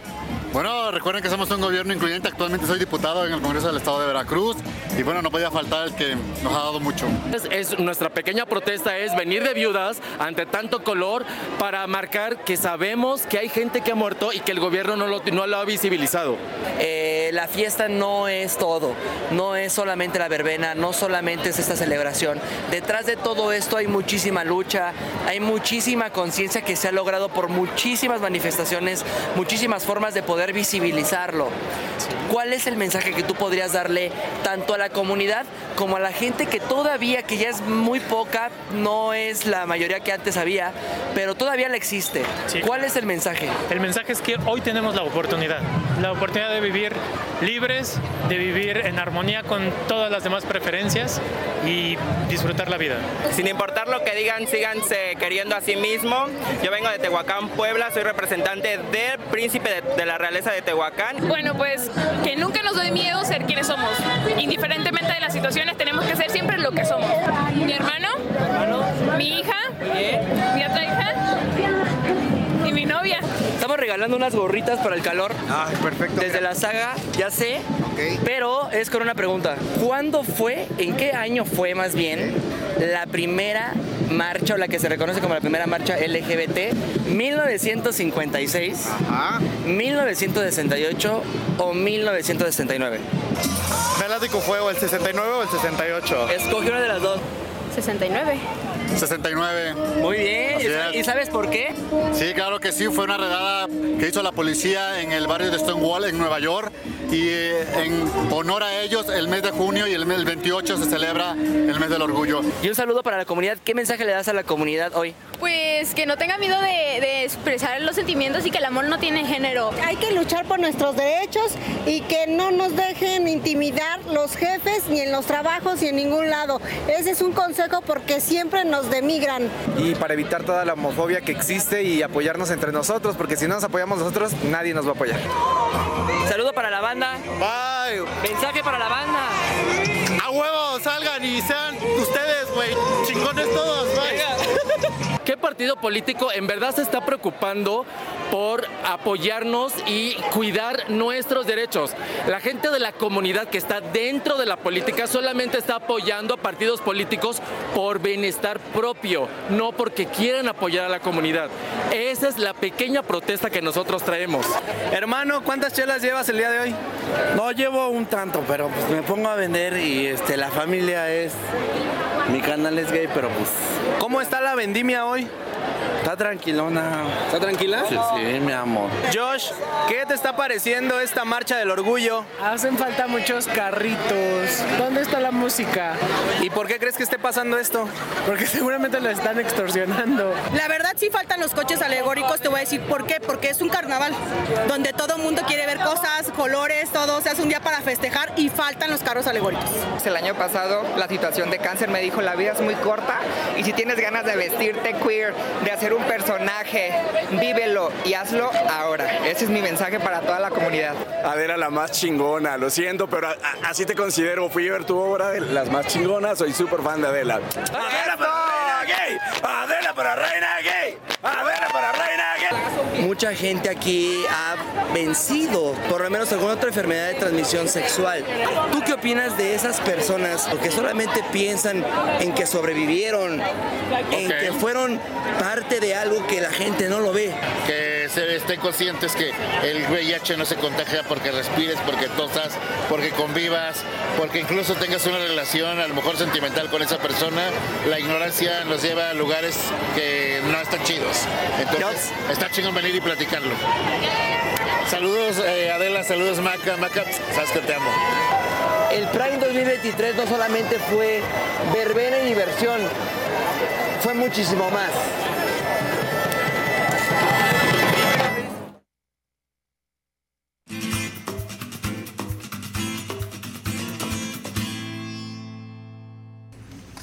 Buenos días, mi Buenos días, ¿cómo estás? Muy bien, ¿y tú? También, muy bien. Qué bueno, ya hablamos de ti hace rato. Ah, chispas. Con Sí, lo de sí. la casa de los famosos. Con lo que hizo Ah, sí, Trendy. lo que Sí, sí. Nos fue re bien en ese comentario. La casa de Wendy. ¿No?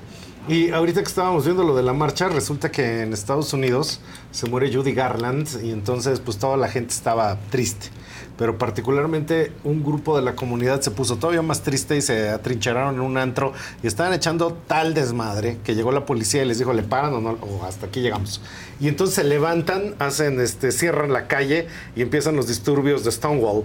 Y estos disturbios son los que dan pie a que esa fecha se conmemore con la marcha pues en todos los países del planeta. Pero curiosamente en México pasó mucho más tarde, casi 10 años después, y fue porque había un señor, un individuo, un muchacho que trabajaba en cierta tienda departamental que no vamos a recordar su nombre y que lo corrieron porque le dijeron que tenía comportamiento homosexual. No, no, no. Entonces, el, al cuate lo corren y hay un grupo de gente, Nancy Cárdenas, el Frente de Liberación Homosexual, etcétera, y hacen la primera marcha, que fue porque alguien lo despidieron con de manera injustificada. Estaba amanerado. Y es, ajá, pues sí, algo, algo hizo de comportamiento pues, homosexual según la empresa. Y hay mucha gente, Entonces lo corrieron. muchos hombres Claro. que son afeminados y no son homosexuales. No, o sea, ajá. ¿cómo puedes hacer eso? Entonces, por eso empezaron las marchas y de ahí para el Real.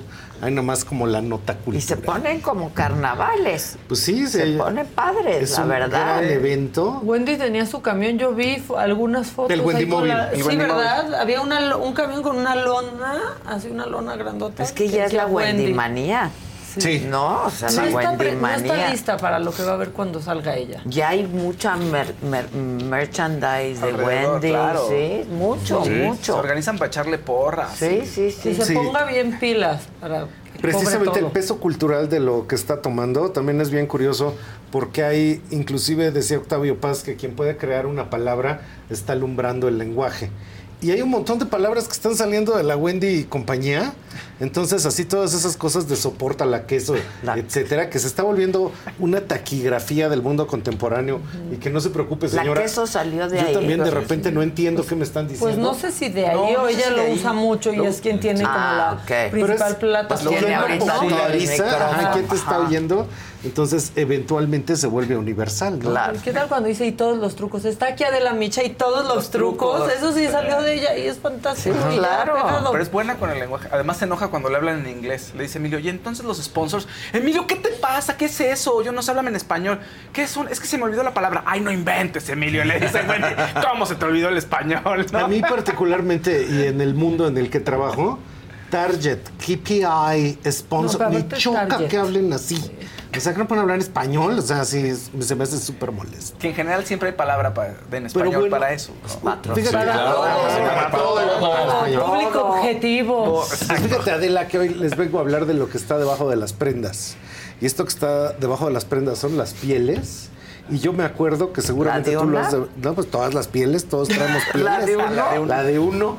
Tú te has de acordar de este personaje que era un artista mexicano, que él decía que era neólogo, que era Felipe Ehrenberg. Sí, claro. Entonces Felipe Ehrenberg era un gran artista mexicano, después fue embajador en Brasil, bueno, este, agregado cultural, todas estas cosas.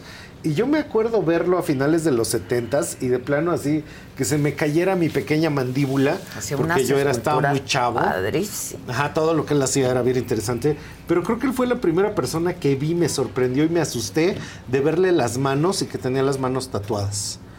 Y esto te digo que lo vi, me sorprendió, me asusté, porque yo estoy hablando que a finales de los 70s, principios de los 80s, la gente no estaba tatuada. No. No había nadie que estuviera tatuado. Fue algo que de repente él hacía, pues porque él era muy vanguardioso, y entonces tenía las manos completamente tatuadas con los huesos que correspondían Ah, a las a las manos, pero como si fueran dibujos prehispánicos, ¿no?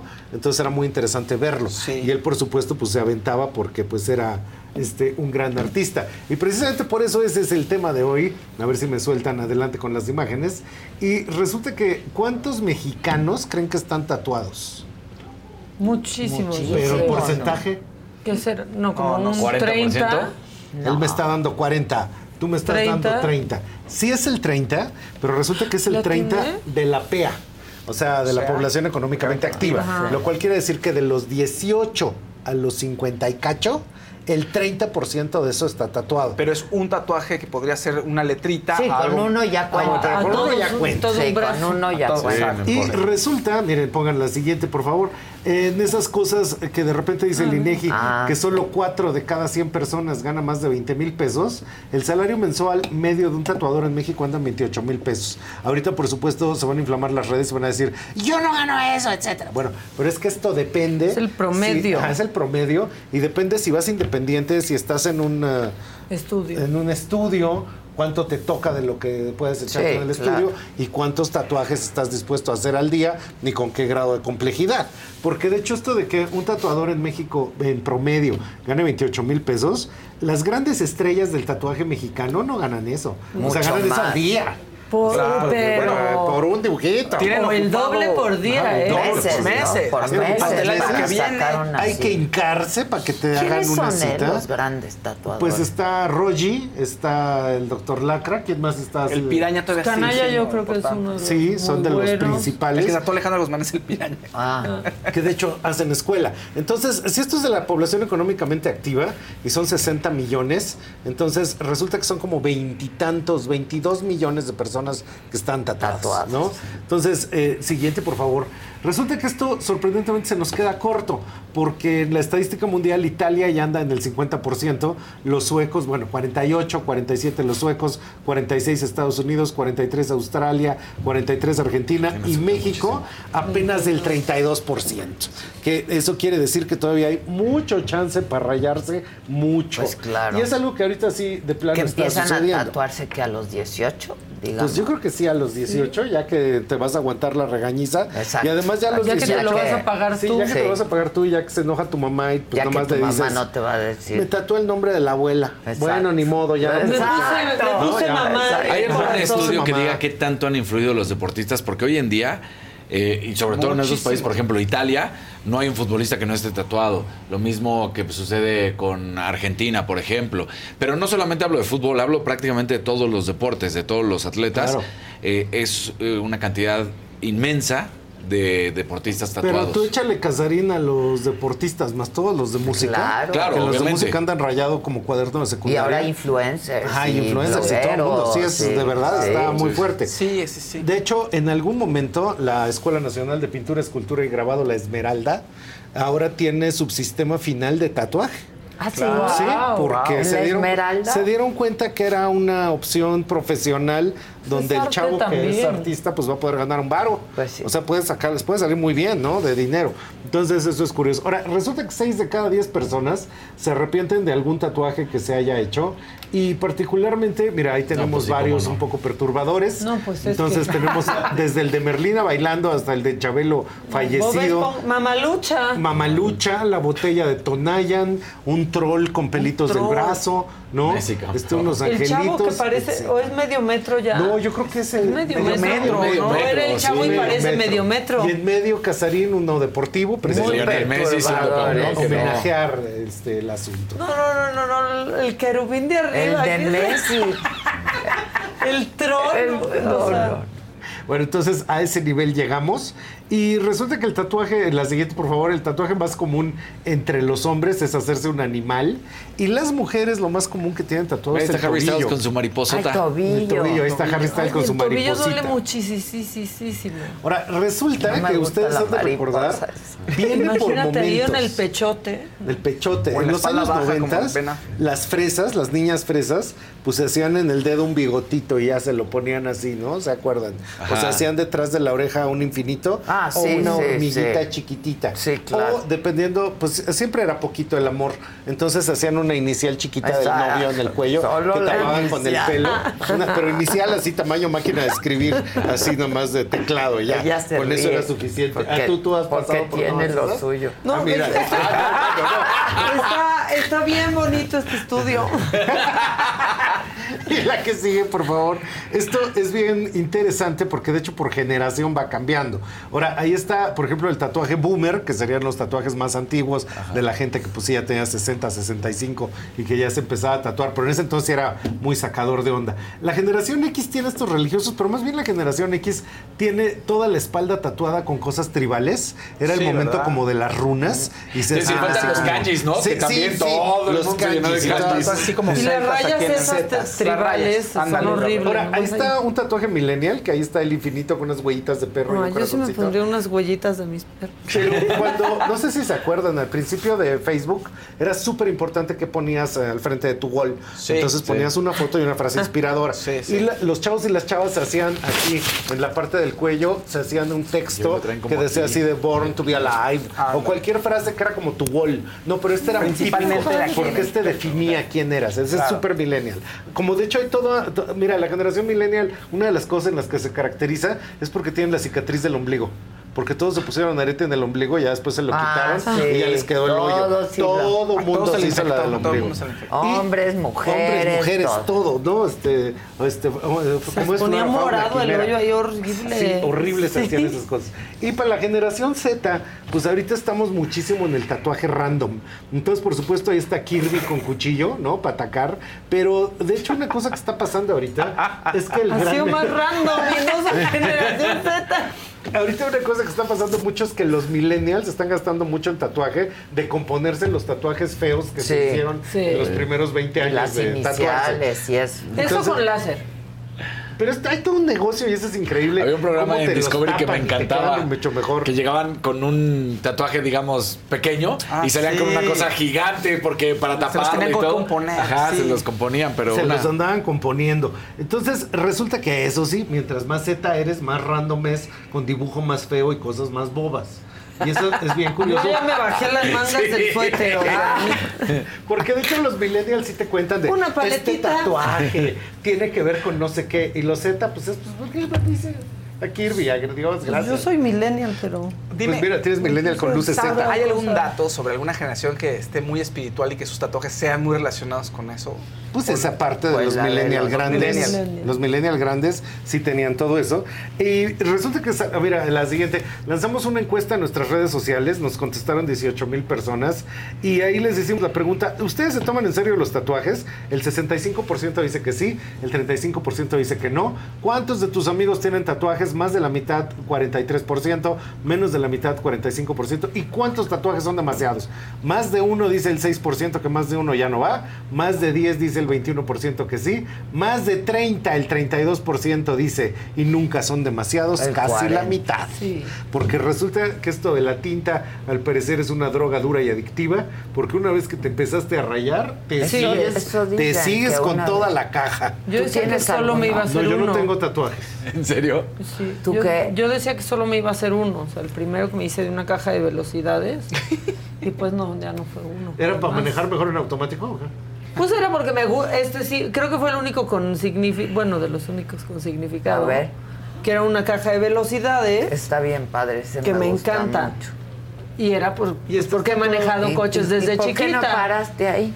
Porque luego ya se te ofrece, o sea, ya se te, te antoja más. ¿Te acuerdas de este cuando te mandé foto? Yo me enojé mucho. O sea, ¿Por primero lo estaba delineando y El estaba de viaje y me, me habló. No, Maca, no, ya que te lo dejen así. Y yo, pero solo está delineado, que te lo dejen así. Pero es que eso, digo, no sé si es eso, Adela, pero a mí sí, todavía uno tiene la frontera final del tatuaje de mano, el tatuaje de cara y el tatuaje de Sí, cuello. no, que dices, ay, pero No, sí, la cara yo no le entraría, cálmate, cálmate. El No, cuello, pero pues ya. Una lagrimita aquí. lo que me están, me están lagrimitas. Sí, contando. de los maras. Sí, me estaban contando. una lágrima por cada uno, Uno que, que se se. Mataron. Me contaban los tatuadores que precisamente en generación Z lo que está pasando es que le andan bloqueando bien duro y se tatúan cuello, cara y manos, porque básicamente el Takashi 69 es lo menos que, que, o, sea, as- o sea, ya ves que el Takashi 69 está completo y pues básicamente ahorita la generación Z se anda tatuando manos, cuello, Todo, pedazos de cara, cara. Sí, echándole no, no, no, problema. Adriel Favela, que vino el otro día, su corazoncito aquí, Aquí. todo el cuello. todo el El cuello, todo el cuello. Le están echando el problema al LinkedIn del año 2050, donde seguramente será más fácil que te empleen con más tatuajes en la cara. Ahorita todavía no, pero en ese entonces ya va a ser, Ah. ¿no? Y, y antes era al revés, ¿no? Pues el es que- estigma del tatuaje. tatuaje era para- Antes era el Sí, estigma claro. del tatuaje. Va para presidiarios, que qué bueno que ya no Ajá, existe. que era para Pero eso que te decía tu abuelita, no te Para los tatúes yacuzas, porque que eso eran va a los que ser totalmente. Eso va a ser de presidiarios. Bueno, pues ya en la práctica ahorita hasta la chava más fresa anda rayada de piso a techo Sí. y ya se convirtió en algo completamente normal. Que eso es muy curioso, cómo las cosas empiezan para un pequeño grupo de gente que las hace Que que escandalizaba y luego estaba completamente normal, Y sí. por supuesto en Estados Unidos, que es un porcentaje mayor, pues tú sí ves mucha gente de tercera edad, tercera edad, o sea, señoras de 60, 70, bien rayaditas. Y ya Bien voltee, Porque ven rayaditas. rayaditas desde Woodstock, ¿no? A mí eso sí me preocupa, fíjate, cómo van a envejecer los tatuajes.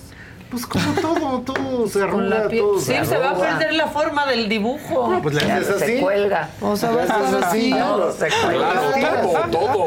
Bueno, ¿cuál es el tatuaje más raro que has visto? Hicimos en la encuesta y nos contestaron que My Little Pony con metralleta, el logo del Canal 5. Qué un cuate, raro. se murió su tío, le tomó una foto y se tatuó al tío muerto, o sea, no al tío vivo. o sea, no Al tío tío muerto. muerto. Un tarro de cerveza mitad humano, un feto rapero, No, no. una El feto sandwichera, rapero. un quetzalcoatl que rodeaba y pasaba por parte de su, ah, de su ya saben, ¿no? Y la cola del tigre Toño en el trasero de un señor. No sabemos cómo, no sabemos esta persona cómo hizo esta investigación, ¿no? Este, Sí, cómo le vio el trasero. Pues como el submarino que tiene que ir muy abajo y entonces implota y esas Pues cosas. sí. Entonces Pues así sí. tuvo que ver esos tatuajes.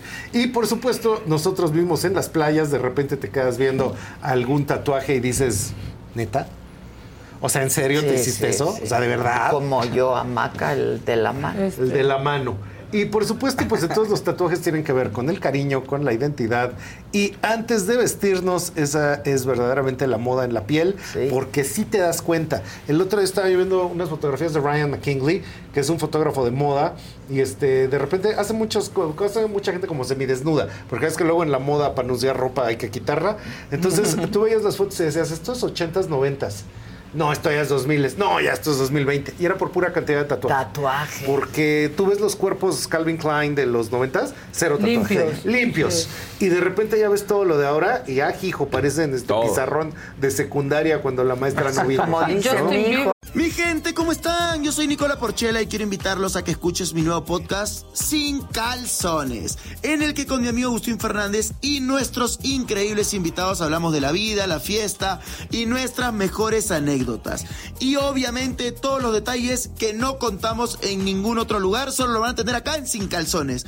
Ven a escucharnos como más nos gusta estar sin calzones. Ustedes ya saben que nos gusta andar sin calzones por todos lados y a ustedes les gusta vernos sin calzones.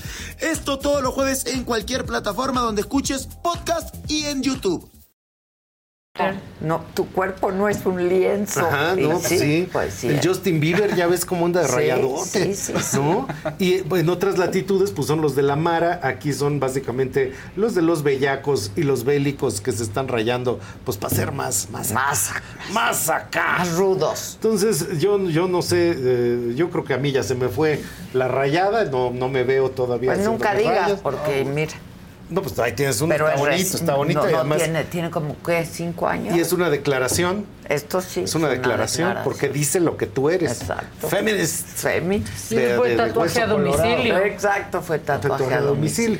Y si me pueden poner la última, resulta que aquí está, pues mucha gente se tatúa alitas de pájaros, Sí, entonces seguramente las palomas se tatúan manos- Manitas. manitas de gente, No, no, no. Las manitas de la gente.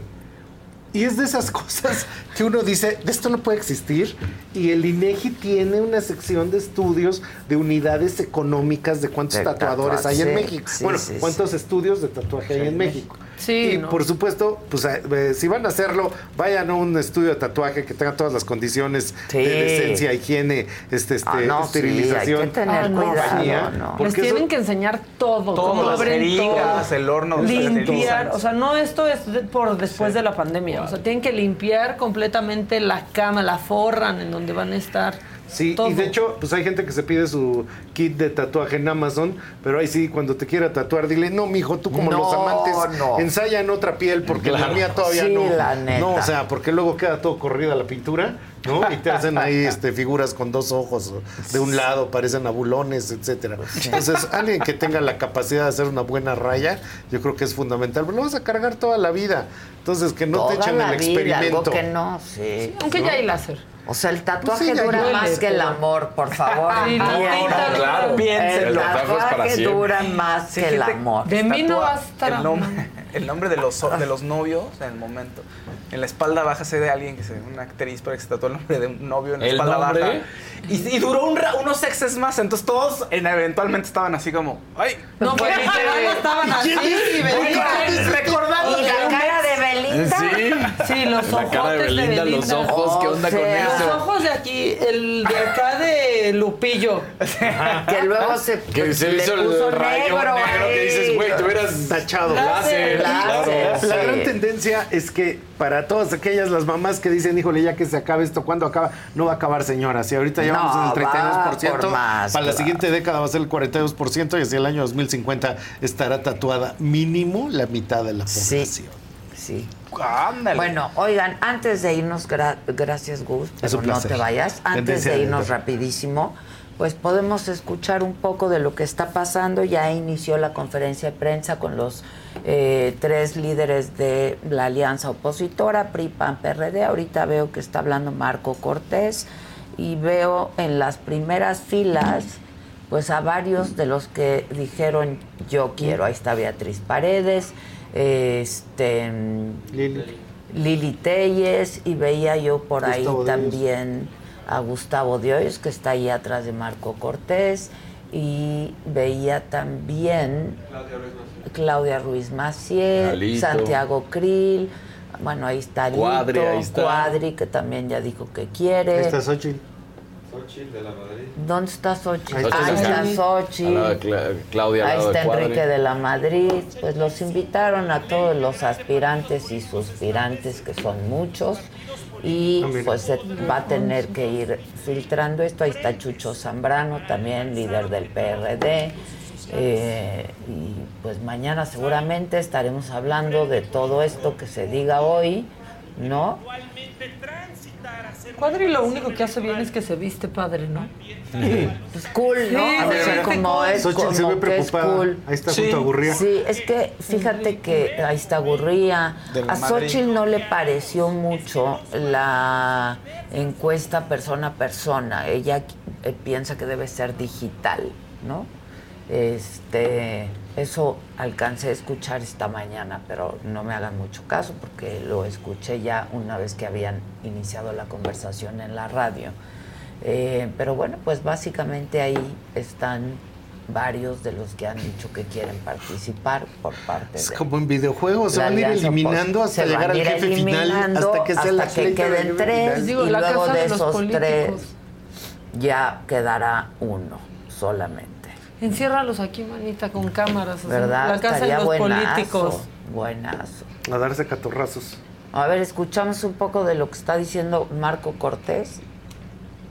Ahí está Guadalupe Acosta, quien ha venido con nosotros y ha insistido mucho en que sea pues de la ciudadanía, alguien del- de, de la ciudadanía, que no que elija la ciudadanía.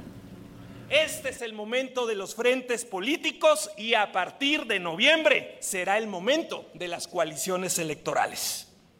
En clara diferencia Morena, la figura del frente político sí existe en la ley, mientras que la figura del coordinador de la destrucción de Cuarta no tiene fundamento alguno. A diferencia de ya saben quiénes, este ejercicio será para elegir a la persona responsable de construir un frente amplio por México. Acá sí habrá contrastes de ideas. Allá lo que habrá es dispendio de recursos públicos. A diferencia de ellos, nosotros estaremos decidiendo junto con la sociedad y no encerrados en Palacio Nacional. Nosotros sí consultaremos a la sociedad. López Obrador solamente consultará su almohada. Acá podrán participar todos, todos los que quieran elegir al responsable para construir el frente, todos quienes vean que las cosas en México van de mal en peor y quieren corregir el rumbo. Acá no hay invitados de primera, no son invitados VIP, como ocurrió ya saben dónde. Acá quienes quieran ser responsables de construir el frente podrán inscribirse y participar. Acá será un proceso con reglas claras, un proceso abierto e imparcial, donde la gente decide a quien quiera. Acá será una consulta abierta para que la gente diga quién es la mejor persona para construir el Frente Amplio. Bueno, pues ahí está este Frente Amplio. Eh, vamos a darle dos días al presidente para que diga quién lo va a encabezar, porque eso dijo. Yo, yo les voy a decir en dos días quién va a encabezar. Esto es pura simulación. Yo creo personalmente que va a quedar Xochitl por la ciudadanía, ¿no? Va a quedar Santiago Krill y eh, en el PRI pues está entre Claudia y, y de la Madrid. Bueno. Se quedan calladitos. todos. Bueno, es que- yo creo, yo Sí, creo. claro. Sí. Comparta a Pues Xochitl y a que- Claudia. Sí. Nomás dicen lo que no hay ahí, pero no dicen qué hay. ¿Eh? Nomás dicen lo que no hay ahí, pero no dicen qué hay, que ya hablan de lo que hay, de lo que traen. Yo- yo- Eh, yo- ahora este es el anuncio. Yo solo puedo decir que creo que lo único que sé es que aquí hay frente amplia. Exacto, hay frente Aquí hay amplia. frente amplia. Bueno, muchachos, que tengan todos un buen inicio de semana. Igualmente, muchas gracias, Adel. A todos ustedes muchas gracias, les deseo lo mismo, a todo mi equipo gracias y recuerden, hoy a las 7 de la noche se te estuvo D&D, ya salió Ferca, pero sigue, sigue en, en confinamiento, ¿no? Sí, Creo sí. que sale hasta muy tarde hoy en la noche. Yo creo que, bueno, Por ahí de la medianoche. la medianoche, creo, sí. sí. Y pues para de enterarla de todo lo que está pasando, para enterarlos a todos de todo lo que la gente dijo ¿no? de ellos. Y mañana 9 de la mañana, ¿quién me lo dijo? Adela, vamos a hablar más de este proceso de selección, de quién va a encabezar el Frente Amplio.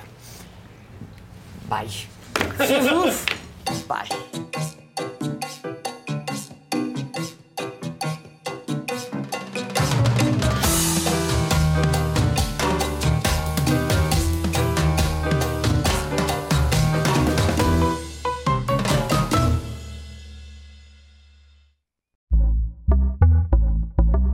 Pitaya.